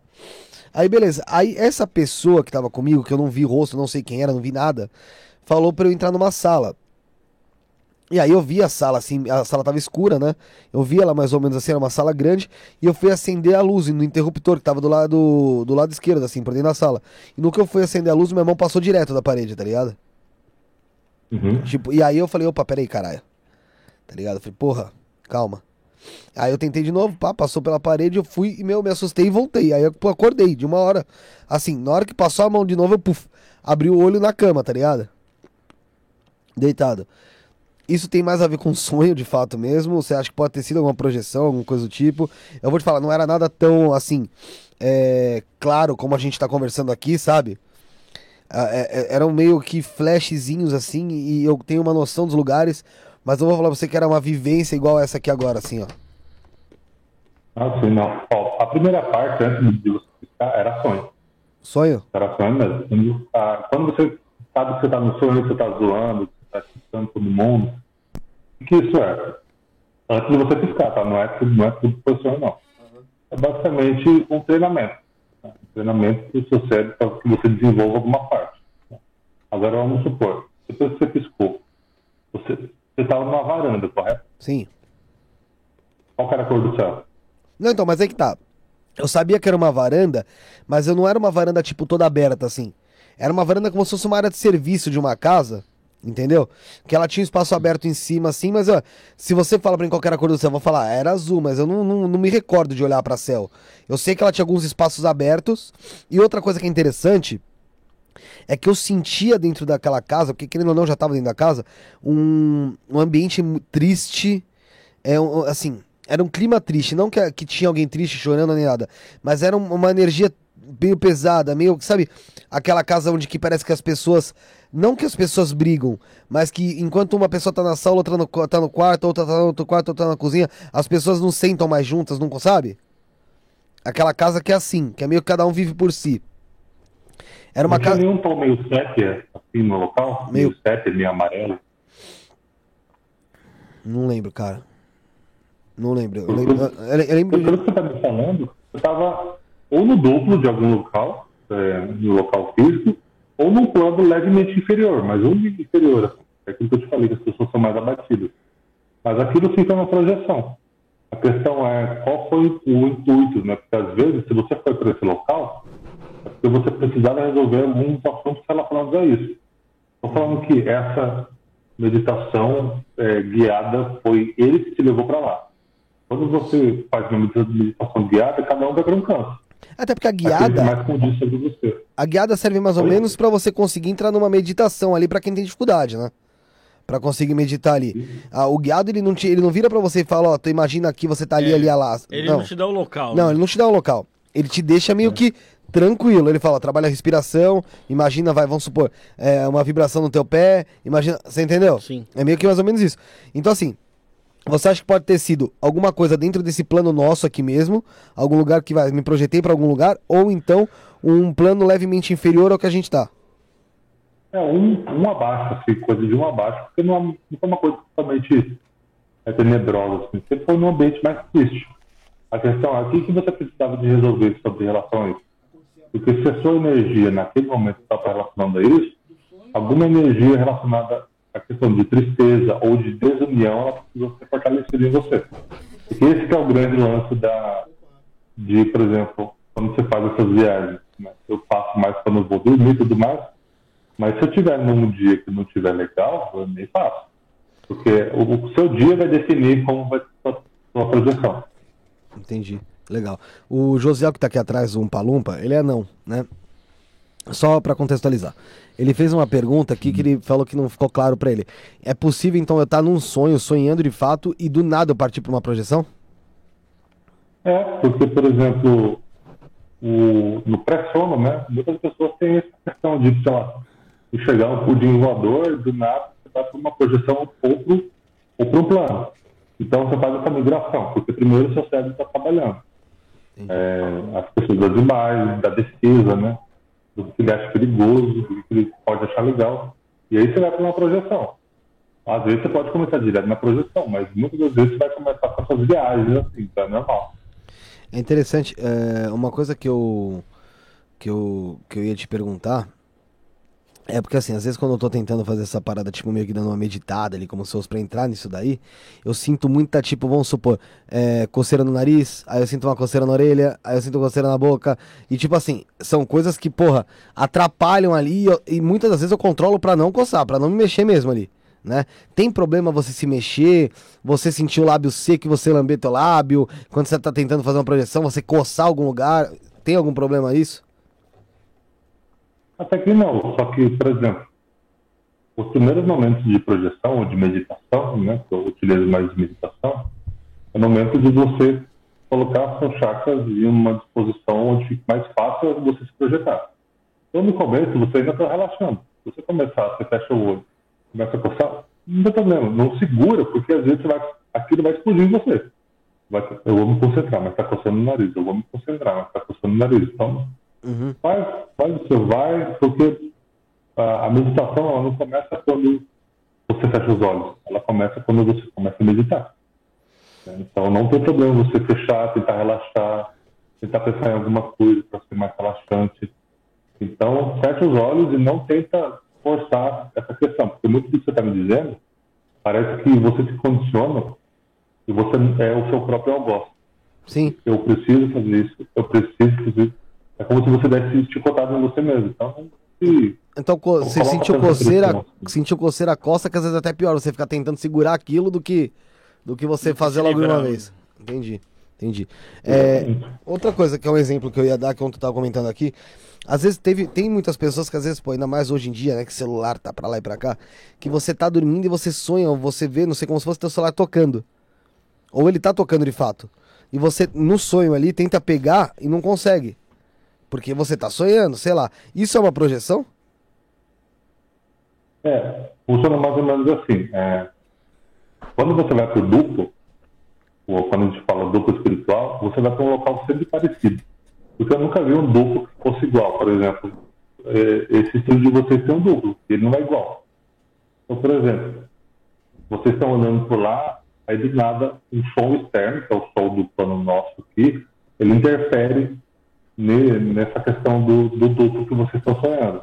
Então começou a tocar um celular. Então automaticamente vai se projetar um celular nesse duplo. Para que não fique uma coisa esquisita, senão ia ficar totalmente fora do contexto. Né? Vocês estão no duplo, começa a tocar um celular, aí vocês ficam perdidos. Eu Uhum. Uhum. Provavelmente quando você vai atender o celular, você acorda. É justamente um ponto de ignição para que você volte. Entendi, Interessante. Porque eu tava pensando, falei, caraca, velho, deve ser uma coisa mais ou menos assim, né? Porque, porra, você sente, você vê ali, não consegue tocar. Legal. Interessante. O, o Rezek, dá pra gente mostrar um pouco da leitura de carta? Dá sim, dá Tem- sim. Tem um pessoal aqui, ó. Eu só não vou ler a. Tem aqui, peraí, deixa eu até ver aqui quem é. Pra conseguir citar o porquê que eu não vou ler. Peraí. Tá aqui, ó. Tem até a Miriam Torres aqui, ó. Miriam Torres é minha mãe. Ela tá falando assim, ó. Felipe, faz a minha pergunta que te pedi pra fazer a série. Ela me pediu uma, fazer uma pergunta no, no WhatsApp. Só que ontem ela tava metendo pau em tudo que era religião por aí que não era evangélico. Então, assim, se ela tava metendo pau ontem, hoje ela não tem porque tá querendo tá interessada nisso. Então, eu não vou fazer a pergunta dela.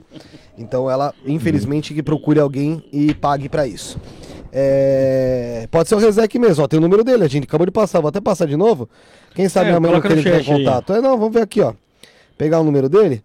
Que aí pode ser que ela ligue pra ele, porque aqui comigo ela não vai ver nada. Ela ontem tava toda, toda, falando que era capeta, que era não sei o quê. Tá aqui, ó. É, 012 99679 2697. 012 99679 2697 aqui pra você falar com o tarólogo Rezek, viu, Miriam Torres? Mami, liga lá. É... Então, o Rafinha Silva tinha pedido aqui se você podia tirar carta pra ele. Só que ele não, não- Acho que o nome dele não deve ser Rafinha Silva, né? Provavelmente esperar ele passar, ou quem tá no chat aí passar o nome aí pra você conseguir é, fazer a uma leitura Rafinha, simples. É, fazer uma leitura simples é pra pessoa. Eu vou pedir pra você começar pelo Josiel Cândido aqui, ó. Eu vou pedir pra você começar pelo Josiel Cândido aqui, ó. O jo, é, Josiel o quê? Josiel Cândido Ah, da Silva Almeida. Josiel Cândido da, da- Cândido da Silva Almeida. Quais dados você precisa pra ler? Geralmente. Eu preciso só do nome e uma pergunta mais objetiva, né? Porque se ele Tá, perguntar tá. Uma pergunta "Ah, objetiva. alguma coisa aí, pode sair amor, pode ser um monte de coisa e não vai ser tão preciso quanto ele queria. Ele quer saber sobre o lado profissional dele, Josiel Cândido da Silva Almeida. Vai ser jogador de basquete? É isso? Impossível. Ah, Ah, nem, nem de. Nem na Paralimpíada. goleiro de botão. Deixa eu. Ele se concentrar ali pra, pra ler. É, Enquanto isso, galera, vai se inscrevendo aqui. Segue também lá no Instagram, arroba. Se inscreve aqui no canal, não custa nada você deixar o like também. Você que tá assistindo depois, se inscreve também, deixa o like aqui. Não custa nada, nada, gente, nada. Manda o seu comentário, deixa o seu comentáriozinho. Tem também o arroba lá no Instagram. Tem o TikTok, arroba Isto na Podcast, Instagram, arroba Isto na Podcast. E também eu já passei o telefone dele aqui e vou deixar na descrição também aí pra vocês. Fala, Rafa. Tem também o nosso canal de cortes. Verdade, Rafinha. Fala aí do canal de Nosso cortes. canal de cortes, que é Cortes do Isto Não é Podcast, né? Tá lá um- os nossos melhores momentos, os highlights que o Josiel trata com tanto carinho desse local. Verdade. Conseguiu já aí, ô Rezek? Consegui, conseguiu. Bom, a vida profissional dele, né? Saiu aqui o 10 de Copas em conjunto com o Sol. Né? Como saiu muita carta de conjunto aqui, já mostra que ele não é o tipo de pessoa que consegue trabalhar sozinho, não consegue ser autônomo. Uhum. Então, ele sempre vai ter que trabalhar em grupo, né? Então, se ele está dando certo com vocês, é porque ele precisa de mais pessoas, ele precisa trabalhar com mais pessoas, ele se sente bem sendo direcionado, né? Porque ele gosta de ser a pessoa que direciona, só que ele não gosta de ter cabeça, né? É isso que mostra aqui. Então, por exemplo, no futuro nós temos 10 de ouros com rainha de espada.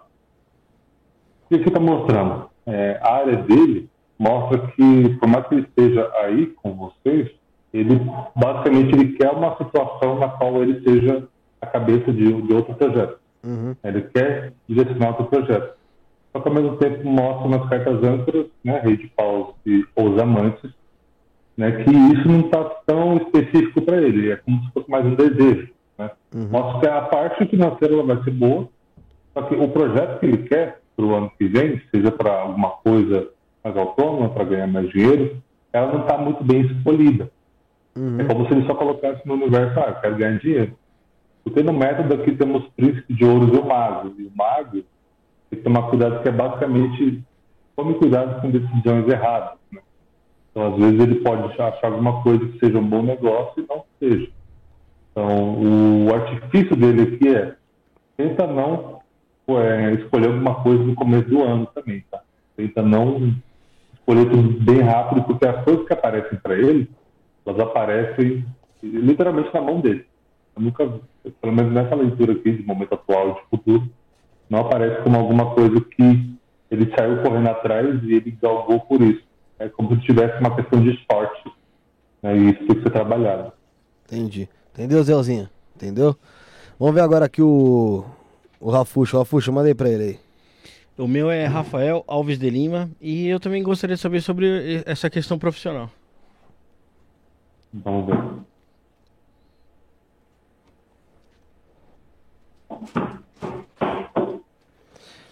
A menina Então, ah, sim. mandou aqui no chat já, daqui a pouco. Vai, fala. Pode falar, Rezek. Bom, questão profissional. É meio brigão. É, acho que não, profissionalmente, você é? Não sei. Eu acho Não, que como pessoa. Como pessoa, não precisa ser como. Eu, eu, acho que, eu, eu acho que eu, eu acho que eu sou fácil de lidar, só que se, se eu me invocar com alguma coisa, aí eu, eu, eu sou meio extremo. Eu brigo mesmo, eu conflito. Claro que sem agressão, mas eu, sou, sou- eu vou pro conflito, sim. É, mas ele é um merda.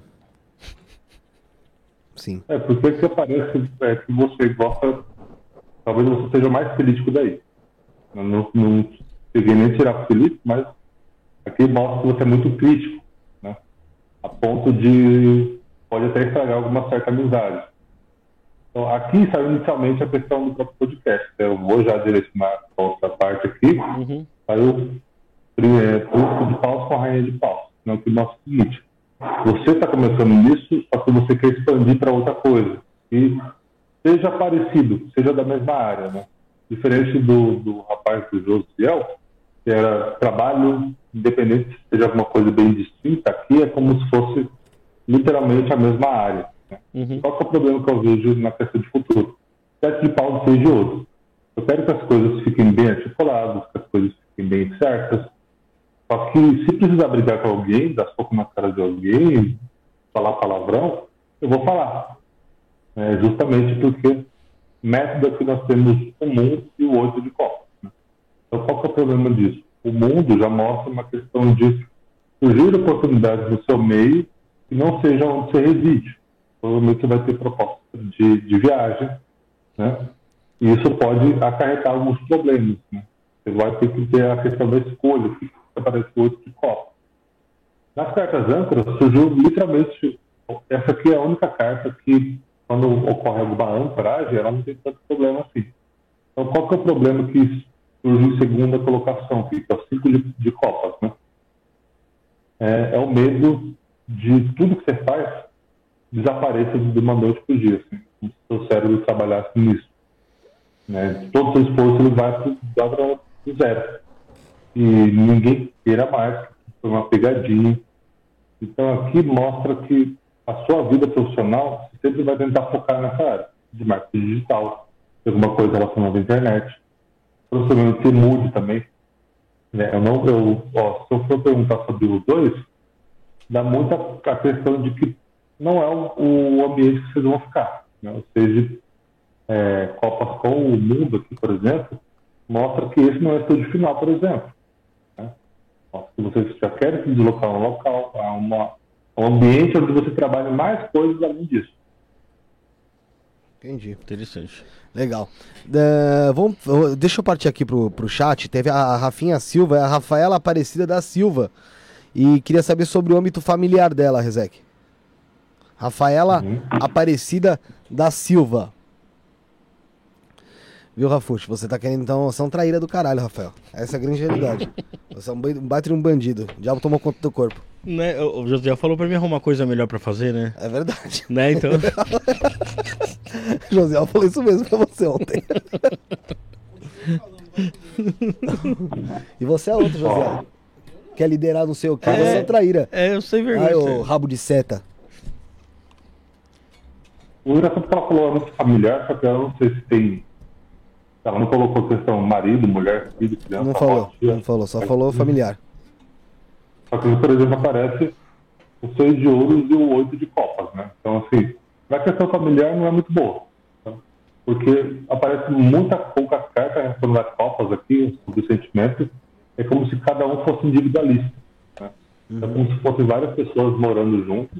É igual que aquele, no futuro aquele caso que eu falei, tipo, parece que cada uma pessoa trata dentro de casa como só ela tá ali dane-se os outros? Sim, exatamente. Já tem nove de, de espadas no questão do futuro, que é uma carta de conflitos familiares, ninguém se entende, todo mundo briga, a carta da briga aparece muito de novo, o sete de paus. E o método que é literalmente o três de copas com dois de paus. É basicamente para que a união prevaleça nesse local, ela tem que se dissipar. né? A família ela vai muito mais valor quando cada um estiver no seu ambiente. assim, é como se houvesse uma área de conflito gigantesco aqui. Né? Então, eu não vejo uma área muito boa, não. A parte familiar não é uma coisa muito grotesca, mas é como se houvesse muito individualismo e egoísmo. Entendi. Entendi. É... Vamos passar eu aqui. Vamos passar todo Felipão. mundo. É, mas vamos fazer o seguinte: quer que eu leia pra você? Você, vê, você ouve meu fone aqui no fone do Ziel? Você quer o quê? Que parte que você quer? Espiritual? Espiritual, vou te passar o nome aqui. Sara Ribeiro Araújo, é esse seu nome? É? Sara Ribeiro Araújo. Parte espiritual. E galera, vai se inscrevendo aí. Ah tá, a, Rafael, a Rafinha Silva aqui falou que tinha a ver com filha, parte familiar filha. Acho que foi isso, mas depois a gente volta nisso daí. É, Sara Ribeiro Araújo, enquanto isso, galera, é, vai se inscrevendo aí. Segue lá também o terapeuta Rezek. Deixa eu passar de novo o telefone dele aqui. Vamos, vamos agradecer aqui ao Lucas Moraes de Resende. Agradece aí, agradece aí. Ô Lucas, um abraço pra você também. Ele que mandou aqui. Salve irmãos. Rezek é um ótimo no tarô. Vocês merecem sucesso. Grande abraço a todos. Um grande abraço aí pra você também, Lucas. Verdade. Obrigado, Lucas. Deixa eu só pegando o telefone aqui do Rezek que eu já vou jogar lá. 9679-2697 012. Se tiver pronto aí, Rezek, pode ir. Beleza, aqui já aparece área espiritual, eu vejo ruim. Porque eu vejo como se estivesse desa- desalinhado, né? Como se estivesse se desprendido um pouco disso, né? No momento atual nós temos a Lua como juízo. Então, assim, mais que a espiritualidade fosse muito mais presente no passado, de alguma maneira eh, ela se desligou, né? E aqui o método é justamente a questão do carro com o 10 de pau. Então, assim, é, é como se não houvesse tempo, é como se o tempo dela fosse dedicado para outras coisas. E ela não vai ser o tipo de pessoa que vai dedicar à espiritualidade porque aconteceu alguma desgraça na vida dela. Mas é literalmente achar tempo. Né? Porque aqui eu vejo que o método é justamente nove de ouros e o eremita. A questão do sucesso financeiro é muito dependente da espiritualidade, pelo menos no caso dela. né? Então, quanto mais ela se dedicar, ela não vai estar perdendo tempo ou gastando com outras coisas que não sejam relacionadas à vida e estudo do trabalho. Vai ser uma coisa que vai engrandecer, como se fosse um investimento. Na boa, ela investiu um tempinho, sim, porque aqui parece que está bem desligado. Uma coisa junta a outra, é isso, né? Exatamente. Entendi. Deixa eu só botar aqui teu telefone também nos comentários. É, certinho, Sara? Beleza? É, vamos lá, vamos passar o. Vamos, vamos ler primeiro aqui pro programa. Consegue dar uma, ler, ler pro programa aí, ô, ô Rezek? Num No geral? geral. Lembrando que tem mais pessoas também no programa que não, não estão aqui hoje, que alguns filhas das putas estão viajando, outros lá estão metendo miguezinho que estão trabalhando, tá ligado? Isso é muita safadeza que tem aqui. Tô brincando, tô brincando, tô brincando. Pessoal, tudo gente boa. Quem quiser também deixa o nome aí pra ele fazer uma leitura genérica, gente. Mas, pô, você quer uma coisa completa, quer uma coisa legal que ele vai ler pra você, vai te explicar, você vai conseguir conversar com ele, bater um papo sobre isso? Galera, tá o telefone aqui nos comentários, tá na descrição. Tem o Instagram dele, arroba terapeuta. Aqui o telefone 012 99679 2697.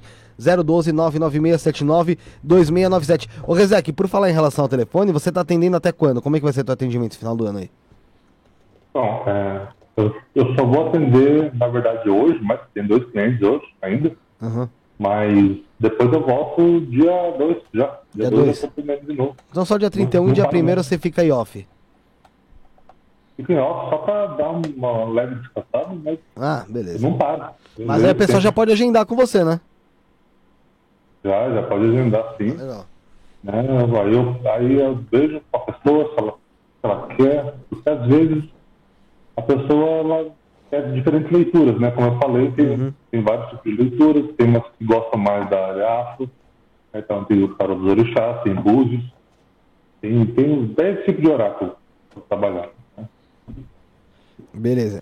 Consegue, conseguiu aí ver o do programa? O programa chama Isto Não é Podcast. podcast. Então, vamos lá. Temos aqui, no começo, temos o mundo, né? Então, assim, o mundo, ele engloba, algumas coisas interessantes sobre vocês, que vocês tentam não colocar sobre os assuntos cotidianos limitantes de alguns, né? Ah, vou falar sobre tal estilo de música, sobre tal coisa, sobre política. Literalmente eu vou colocar qualquer assunto. E isso que é o diferencial, né? De colocar qualquer coisa, espiritualidade, tricô, culinária, política. Isso é muito interessante. Tá? Então, o que, que eu vejo aqui? Na, na leitura da âncora, temos aqui o alquimista e o senhor oculto. Tá? O que isso já representa? O senhor oculto, que basicamente é a carta do diabo, ela diz muito a respeito da espiritualidade. Então, assim, por mais que vocês englobem vários assuntos, é como se pelo menos um terço desse podcast fosse relacionado à espiritualidade.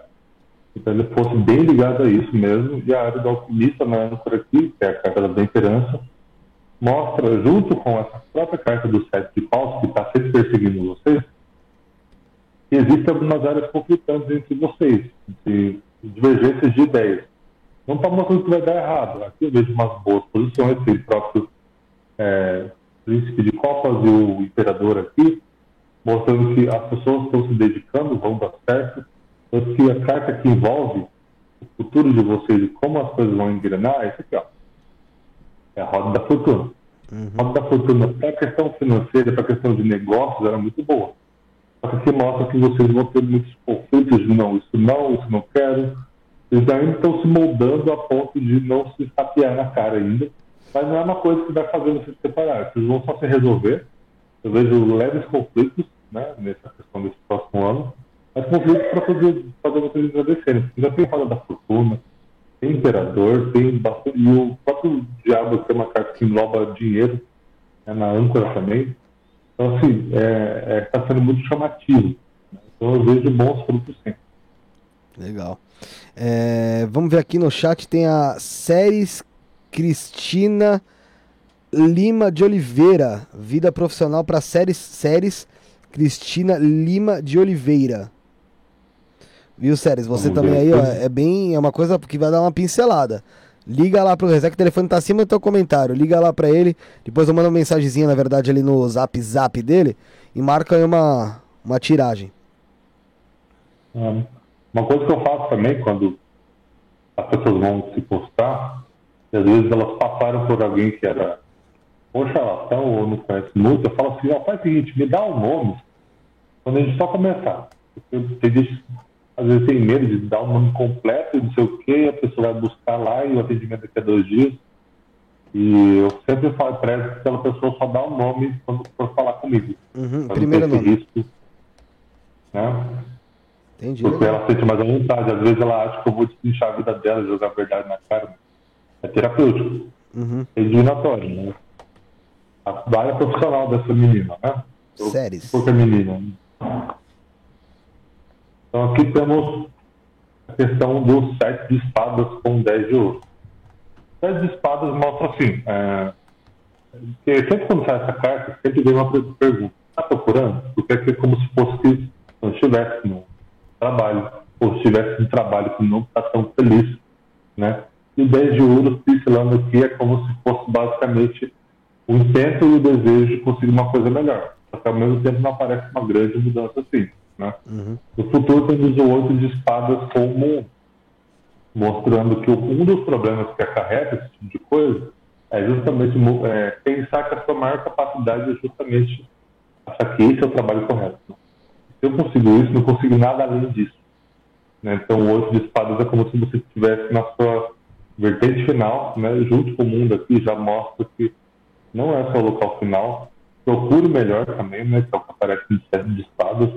Não vejo tanta dedicação assim. E nos métodos nós temos diabo com o príncipe, a princesa de ouros, né?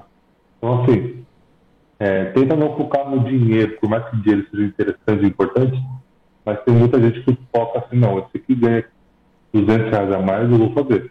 Eu vou odiar, vou trabalhar num horário que eu odeio, mas eu vou fazer.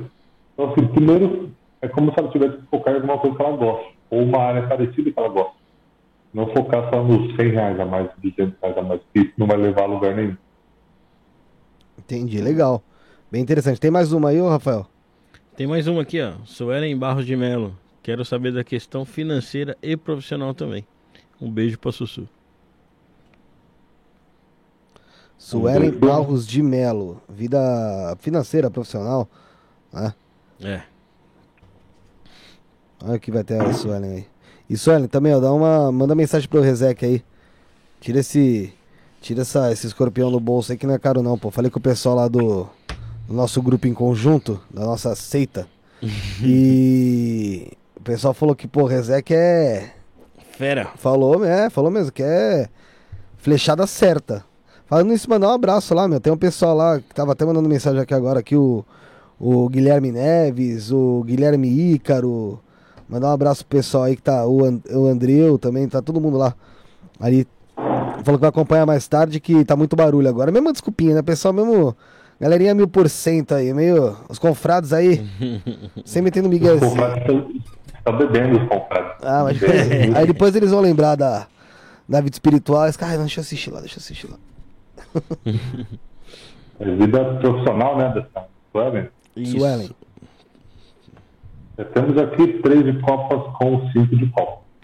Então, aqui, é, esse aqui é um caso um pouco diferente. É como se, por mais que a vida profissional ela estivesse começando a engrenar agora, o três de copas é uma carta muito boa para isso. O cinco de copas é como se fosse o medo. O medo de ser demitido, o medo de tudo der errado. Então, aqui eu vejo muita conotação de pessimismo. Por mais que as coisas estejam se frutificando, aqui aparece sempre uma área de ela acha que alguém está julgando ela, ela acha que alguém está colocando ela para baixo, né? Nas cartas âncoras, no sete de copas e dez de ouro. Então, assim, é, ela sempre fica a posse de qualquer problema que pode acontecer. Pode surgir uma promoção para ela.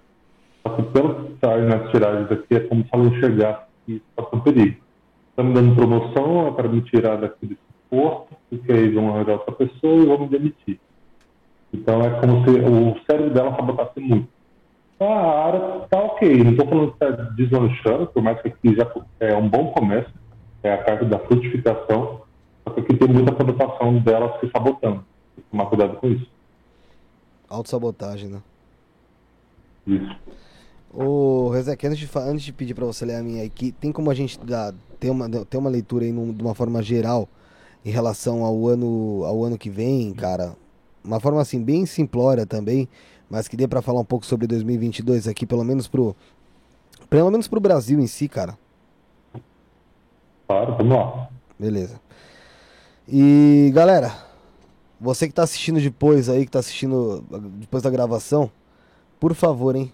Likezinho, se inscreve, segue lá o arroba terapeuta underline Rezec no Instagram.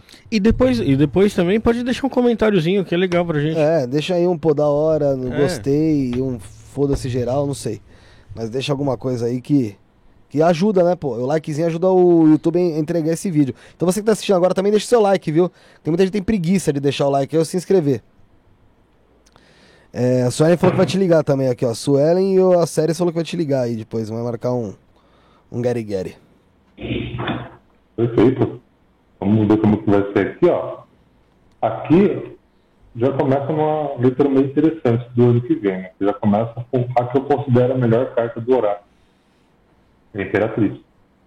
Imperatriz junto com a carta da força. né?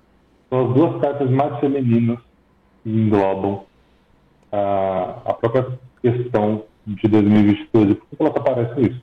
Por mais que o próximo ano ele seja bem regente a negócios, é o ano que, por exemplo, na, o ano regente da Umbanda né, vai ser Iemanjá.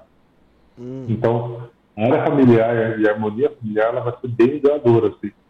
Então, os conflitos que, por exemplo, em 2020, é, foi literalmente em 2020 a questão do se você tiver com essa pessoa, você vai ficar. Se não tiver, você vai cortar. Não é só da questão da pandemia. Muitos casais se separaram causa dessa questão. Aqui é mais uma questão de harmonia, né? a questão do é, os relacionamentos vão ser mais duradouros nesse ano de 2022, né? Aqui aparece o dois de espadas e o cinco de paus, né? Ou seja, é engraçado porque aqui é a carta da, paz, né? A carta que envolve a paz. E esse símbolo de paus é basicamente a carta da luta, da vitória, como se as pessoas estivessem mais dispostas a tentar fazer alguma coisa diferente em relação ao próprio trabalho. Como eu falei comunicação, elas vão se dedicar mais a isso, porque a, a casa vai estar muito mais harmoniosa também. Então, de uma maneira geral, isso é, por exemplo, Princesa de Paus e o Rei de Paus. São três de Paus, são três cartas de velocidade muito fortes que acontecendo. Então, assim, as coisas elas vão ser é, bem rápidas, justamente porque os problemas familiares eles vão ser resolvidos. É uma das coisas que eu falo para a maioria dos, dos consulentes. Tente resolver tudo que você conseguir até o dia 31. Por mais que você não consiga ver a pessoa, por mais que você não. É, ela já morreu, mas você tem que resolver com você. Vai ter que resolver com você, você vai ter que tirar isso do peito, aquilo que eu falei, né, Felipe, sobre o inconsciente. Tem muita coisa que você precisa enxergar, né, você tem que sair de você, às vezes é um trauma. Então você vai ter que verbalizar isso, porque aqui eu vejo que vai ser muito mais fácil. É uma, e, em detrimento de outros que eu já vi que seriam bem pedradas, vai ser bem tranquilo. Entendi, legal. Engraçado, chegou duas mensagens aqui, ô Rezek, no, no nosso Telegram. A gente muito pouco falou dele, né, Rafael? É, muito pouco falou dele, É, a gente tem é o Telegram importante. aqui e o pessoal no Telegram pode mandar mensagem também por lá. E como faz? Como faz pra entrar no Telegram? Na descrição do vídeo aí tem o, o link pro Telegram. Você clica lá, já entrou. Só basta você ter a porra do Telegram, caramba. O... Eu ia falar de mim, mas vou deixar eu por último mesmo. A Poliana tá sempre aí também, pô. Aqui no, no grupo do Telegram falou assim, ó. Poliana do Nascimento e Souza. Ela quer uma leitura genérica aí pra área da saúde. E Poliana, também, eu vi você perguntando aqui falando que o áudio tá meio abafado tal. O que é preciso para ele fazer uma previsão na área da saúde? Ele vai fazer uma leitura para você, genérica. O que, que você faz para conseguir ter uma leitura mais completa? Você vai lá no Instagram, arroba terapeuta, underline resec, tá? Tá na descrição do vídeo, ou no telefone que também tá na descrição do vídeo, manda o WhatsApp. Agenda com ele lá, e aí você vai ter uma leitura não só da saúde, você tem leitura da saúde, da profissional, a parte amorosa, tem leitura até do seu cachorro, tá bom? É, então, da área, a, a Poliana quer saber alguma coisa sobre a área da saúde dela. É Poliana com Y, tá? Dois L's Y, dois N's também. Do Nascimento e Souza.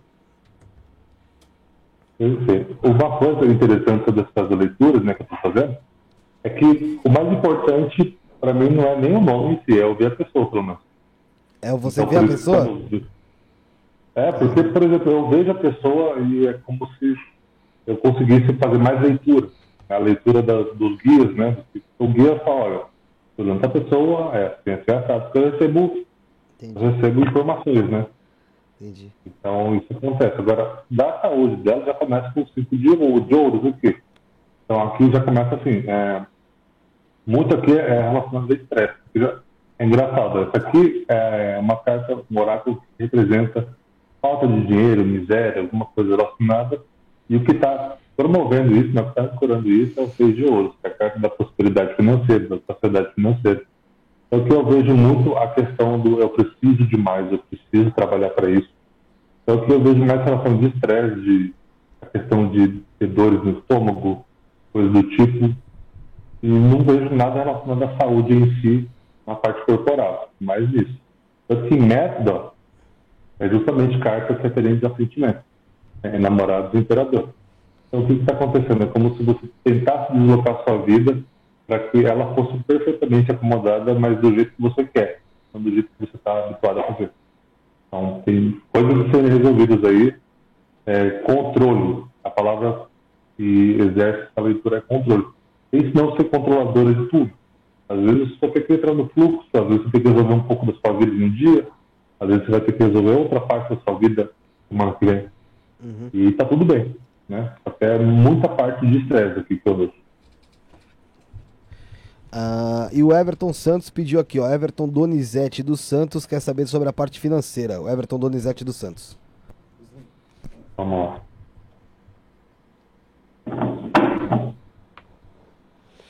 Everton Santos também no Telegram, viu? Vale a pena falar que também tá no Telegram lá mandando mensagem. O pessoal que tá no Telegram mandou mensagem aí, ó, teve a mensagem lida. Então você, mesma coisa, ou se inscreve aqui pra ter a mensagem lida, ou você entra no grupo do Telegram, beleza? Bom, parte financeira, é, nós temos aqui a rainha de paus com o carro. né? Aqui eu vejo assim, a parte financeira, ela sempre está ancorada com alguma coisa que dificulta, né? Como, por exemplo, a estrela está aparecendo aqui com é, príncipe de espadas. Eu vejo que ele tem muitos sonhos, muitas idealizações, só que eu não vejo nada sendo concreto. É como se fosse literalmente sonhos que estão acontecendo. É como se ele pegasse todo aquela- aquele arquétipo do eu trabalho muito, eu me dedico muito, eu me canso muito, eu mereço mais. Só que eu vejo ele colocando muito em sonhos, né? O método que eu vejo aqui é literalmente um sol com 10 de ouro. Então, assim, é, aumentar um pouco essa autoestima dele. Tá? Porque eu vejo que ele é um bom trabalhador, só que eu não vejo ele sendo um bom líder por ele mesmo. Então, ele sempre se limita. As limitações não são pela falta de capacidade dele. Eu vejo que ele se limita porque ele foi condicionado a ser um empregador, um empregado, na verdade. Então, se coloque mais em alta conta, trabalhe melhor, se dedique mais. Trabalhar muito não é necessariamente trabalhar 16 horas por dia, mas como você vai dedicar o tempo. Nas cartas âncoras temos, temos o mundo e o rei de copas. E por que, que isso aparece, essas limitações? Se o rei de copas está aqui com o mundo, mostra que você não sabe expor seus sentimentos. Você não sabe colocar eles para fora. E isso também faz parte do, de prosperidade. A prosperidade, ela, ela é o resultado de várias outras ações.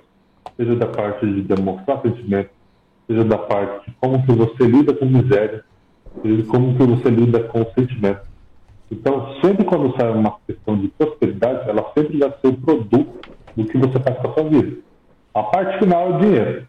né? Não é o começo. Ah, comecei a ganhar dinheiro, eu começar a ser próximo. É a parte final. Entendi. É, vou, vou fazer a minha. Vou É. fazer a minha. Tá Eu conseguindo me tô ver na aí? Você falou que gosta de ver a pessoa. Ah, sim, agora Tá me vendo? Vou te passar meu nome aí, ó. Felipe de Paula Quedas Torres Silva. E eu quero saber minha, meu lado pessoal mesmo. Sobre minha vida pessoal, de uma forma geral, assim. Bem por cima. Não é financeira, mas meu lado pessoal mesmo. Vamos lá. Olha agora, papai, aqui, hein, ô, ô Rafaelzinho. Vamos ver o que, que, que, que te reserva aí, né? Puta, tô achando que. A mesma do Silvio Santos. E do Pelé. De que dia que é? Dia 19, Que mês? maio, Beleza. De 77? 91. 77, eu te meto a mão na cara. Isso, isso é touro, já? Isso é touro já? Touro, touro, touro. É, finalzinho do touro, né? Mu! É, Porque já tá na carta âncora aqui, ó. Quase de ouros, que é, remete ao signo de terra, né? Achei que era morte. Então, o que, que acontece aqui? Temos a estrela e a sacerdotisa na, no momento atual. Mostra muito a questão da desconfiança sobre o que pode de acontecer de bom com você. Por exemplo, sua vida amorosa pode estar boa, sua questão do podcast pode estar bom, seus estudos podem estar bem, a pessoa vai estar desconfiada. Ah, se está tudo acontecendo, o que eu vou ter que pagar? O que eu vou ter que fazer? Qual é o karma que eu vou ter que tomar? É o que essa desconfiança aparece mais ou menos por causa disso. É, você é muito rígido com você. Né? Nos métodos aqui, nós temos princesa de ouro, sete de espadas. Então, assim, você tem medo de ser o inútil, de ser alguém que é, as pessoas percam admiração por você, a mulher que você está perca admiração que tem por você, de que achem alguém melhor, achem alguém que pode substituir você. Então, não está falando aqui que diferença da foi a última, a penúltima leitura que eu falei de autoestima, mas não é que você alto, baixa autoestima, não. É que você se coloca sempre no patamar que você não pode descer. Se você baixar um pouquinho o seu padrão de qualidade, ou de como você direciona as pessoas, ou de como você se comunica, você se sente um lixo. E não está mostrando que você é um lixo. Está mostrando que você tem esse medo e essa rigidez toda, ela pode encadear isso aqui, ó. Rainha de paus, com o próprio carro. Então, assim, você tem muito medo de ser dependente de outras pessoas.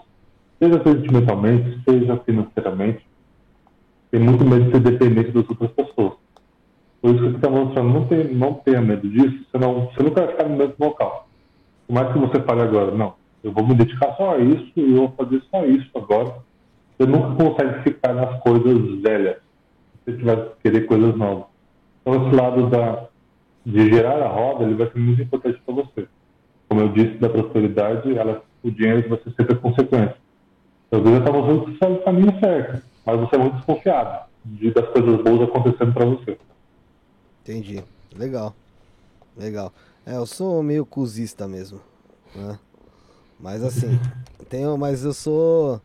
Tenho, tenho uns motivos aí pra algumas desconfianças, tá ligado? mas. Põe no gelo. É. Ô, ô Rezek, deixa eu te perguntar, cara. Existe alguma possibilidade, vamos supor, você tirar a carta pra alguém e, se- e só sair merda, cara? Tá ligado? Tipo. Porque aí eu vejo que sai uma coisa, alguma coisinha ou outra assim que você vê de, uma- de um lado positivo tal. E aí depois em outras vai, tem uma, uma outra cartinha ali que mostra que a pessoa precisa melhorar nisso, ou alguma coisa negativa. Existe alguma tiragem que você já fez que, velho, só saiu tipo bosta, tá ligado? Tipo, você falou, velho, não tem nem. É foda até falar isso pra pessoa. Já, já saiu assim. Já. É que, por exemplo, tem cartas que em algumas posições do meu método são boas e algumas são ruins mesmo, né? Mas sempre vai ter um lado bom. Por exemplo, enforcado, ele é bom para trabalho, mas ele é péssimo para relacionamento. Mas todas as posições que eu vi, já vi leitura que saiu tudo de errado, mas, por exemplo, a pessoa também, ah, eu, é, por que, que tal pessoa não gosta de mim? Só porque ela, eu traio ela com duas pessoas? Por que será que meus filhos não gostam de mim? Só porque eu cheiro cocaína todo dia? Sim, então, fazendo, não é modo de dizer não, foi literalmente acho que mais ou menos isso que a pessoa passou. Mas, tipo, não tem como sair um resultado bom, assim, né? Mas já saiu e eu tento articular, olha, você é muito preocupada nisso, você... Isso é uma consequência do que você fez, as pessoas estão se distanciando, então eu tento não jogar, você é uma drogada que fica traindo, não fala desse jeito, né? Tento- às vezes eu falo. Mas eu coloco numa situação de. é, ela tem que ver primeiro que ela está errada. Eu não posso simplesmente é, tirar a parte da informação, porque ela só vai ficar na negação. Tem que pular a parte da negação. Né? Porque não acontece quando eu falo com uma pessoa assim: olha, aconteceu isso, isso, isso, ela fala: não, você está errado. Geralmente eu tento colocar para que ela imagine em que ponto da situação que ela está. Né? Mas sim, já tirei bastante coisa pesada de término, de coisas pesadas mesmo. Então, é, tem que ter jogo de cintura também, que se for jogar cru ali, a pessoa vai ter um treco. Ô, ô Rezek, se eu te pedir pra tirar carta pra uma pessoa que, assim, que geral aqui conhece, te passar o nome dela, é, você, você consegue, cara, fazer isso? Tipo assim, você conhece essa pessoa também, obviamente. Por exemplo, vai, se eu falar pra você assim, ó, tira a carta pro Cenoura Bravanel, o Silvio Santos, que tá com 90 e ela porrada. Dá pra você tirar a carta assim, não tô dizendo para que você o que você vai sair aí, de fato é, é o que o que vai acontecer, como você disse, às vezes tem que estar vindo a pessoa, tem que ter outras informações, é uma coisa mais complexa. Porque assim, eu fiquei pensando comigo, né? Ou, ou vamos supor o senhor Edson Arantes do Nascimento mesmo, né? Que é o nosso querido Pelé. Porque eu fiquei pensando, você falou que daquela moça da Suíça, que você abriu a carta pra ela, e, meu, só saiu ali, você falou, porra, cara, o que saiu aqui já mostrou que aquele ano. Acho que foi até esse ano mesmo, né? Você falou que, que leu, né? É, ela fala que foi esse ano. É, você já, mas você viu que as cartas já diziam que ela já ia de base, né? É, você consegue tirar a carta assim ou tem que ser a pessoa solicitando? Como é que funciona? É mais ou menos, porque como o tarô funciona mais ou menos assim, ele é uma conjunção do- da minha leitura com os meus guias, com os guias da pessoa. Ah, tá. Então, eu não consigo fofocar muito, a menos que seja alguma coisa relacionada à pessoa. Eu posso até conseguir, mas não vai ser muito ético. Entendeu? Então, por isso que eu nem faço. Entendi. Mas dá para fazer sim, porque, por exemplo, vamos supor que o Pelé fez alguma coisa errada com você, aí eu consigo abrir. Ah, Se fosse um entendi. BO, eu consigo abrir o registro e consigo fazer tudo. Entendi, Mas entendi. enquanto o Pelé não está se marcando, eu não consigo fazer nada. Muito profundo. Assim. Mas tem muita gente que faz isso, né? Até não tô nem dizendo de tarô, mas que faz previsão, vidência por aí. É, Ah, em 2022 tem que tomar cuidado, viu, seu Silvio Santos? Com a região do joelho e do estômago, porque você acha Pô, isso. errado, certo? Como, qual a tua visão disso? Cara, eu acho errado porque basicamente é um chute para tentar impressionar todo mundo. Acho legal isso. É igual, a mesma coisa que você falou, olha, cuidado que vai ter um assassinato em massa na escola e provavelmente a pessoa comeu pão francês. Então, a pessoa vai tentar impressionar. Então, por isso que toda vez que eu tiro carta, eu não tiro só uma carta para o futuro, pro futuro, né? Que é o método também.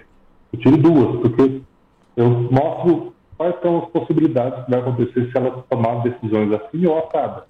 Eu falo assim, olha, no futuro você vai morrer em três meses. Eu, tá, o que eu tô, está falando comigo? Entendeu? Então, outra coisa interessante é, eu nunca posso falar de uma maneira que um amigo seu falaria. Ele não ia precisar de mim. Eu preciso simplesmente falar com a pessoa. Agora, essa questão de impressionar é justamente o que você fala. Imagina, eu tenho certeza, eu nem procuro muito sobre isso. Falaram que uns 50 sertanejos iam morrer esse ano. Quem falou, Marília Mendonça tomou o troféu de ou profeta. É verdade. Né? Então, a questão do chute é muito. Eu acho meio frágil. Dá até uma vergonha. Eu até tento não me passar por espiritualista quando alguém fala as coisas. Ah, você conhece esse cara? Nem conheço. Porque é sempre, sempre besteira. Eu considero besteira. É, porque senão fica isso mesmo, né, cara? Aquela coisa que você falou, vai, um cantor sertanejo vai morrer, um funkeiro vai morrer. É, o Bruno tava falando esses dias que tinha uma página que falou que um cantor de funk ia fazer o maior hit de funk esse ano. No Pô, ano que vem. Né? É. Porra, caralho, pior se ele falasse pra mim que, cara, sei lá. Que o cara descobriu a cura do não, câncer. um- né, um neurologista vai fazer o maior hit de funk esse ano, tá ligado? Porra, então assim, tem coisa que os caras fazem que é na base do, do óbvio mesmo, né, velho? Não, Exatamente. que beira o ridículo. Rezek, eu quero agradecer a tua presença aqui, irmão. Tá? É, vou pedir pra você não desligar assim que a gente terminar, pra gente tirar umas fotinhas aqui, fazer um Gary Gary. É, já te convidar pra você vir aqui assim que, que der, quando você já tiver voltado às suas, às suas condições normais aí do seu dia a dia, sua rotina, passando essas festas. Vamos marcar um dia de você vir aqui. Provavelmente aí vão, vão tentar um sábado, que é quando a gente consegue encaixar melhor aí as datas e horários tal, certinho. E, cara, agradecer a tua presença, a disponibilidade de tempo, é, a simpatia que você tratou a gente, meu, respondendo tudo. De verdade, foi muito legal. A gente vai mantendo contato. É, e eu vou passar a palavra aqui pro Rafinha fazer as considerações finais dele pra gente encerrar, que daqui a pouco a gente tem outro programa. Já já. né? Breve. E daqui a pouco eu vou passar pra você, Rezek, também dar um, dar um, um tchau aí pro, pra galera e pros confrades. Fala aí, Rafuxo. Quero agradecer a todo mundo que acompanhou com a gente, todo mundo que comentou, que deixou seu likezinho, que pode deixar ainda. Agradecer aqui ao Rizek, que foi sensacional. O Felipe já falou tudo que, que, que foi hoje aqui. Espero que ele venha aqui presencialmente, que eu tenho certeza que vai ser super interessante, que vai gerar uma comoção bem legal. E é isso aí. Valeu, galera. Valeu, Rizek. Ô, Rezek, você, cara, novamente, obrigado pela presença. Espero contar com você aqui em, em outras oportunidades. Opa, obrigado aí pela oportunidade.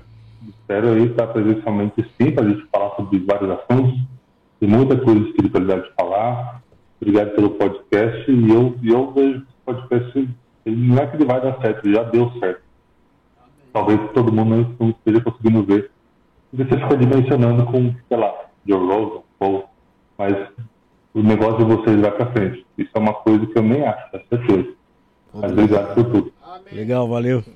Ô, Rezek, e quando você vier aqui, cara, vou tentar encaixar você pra vir com alguma, com alguma outra pessoa voltada à espiritualidade aí.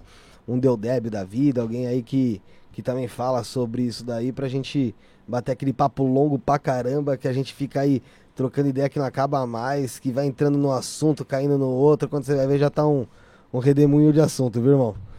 Beleza? Opa, Rezek, outra coisa, vou, vou te pedir já aqui no ar, até pra você, como eu disse, pra você não desligar assim que acabar aqui, pra gente tirar umas fotos, fazer um negócio, e também te pedir pra, depois que acabar, você mandar uma mensagem pra gente escrita, pode ser no WhatsApp mesmo, que a gente faz o seguinte, todo programa aqui, a gente pega o convidado e, e ele, ele deixa uma mensagem num caderninho aqui que a gente vai ler no programa 100.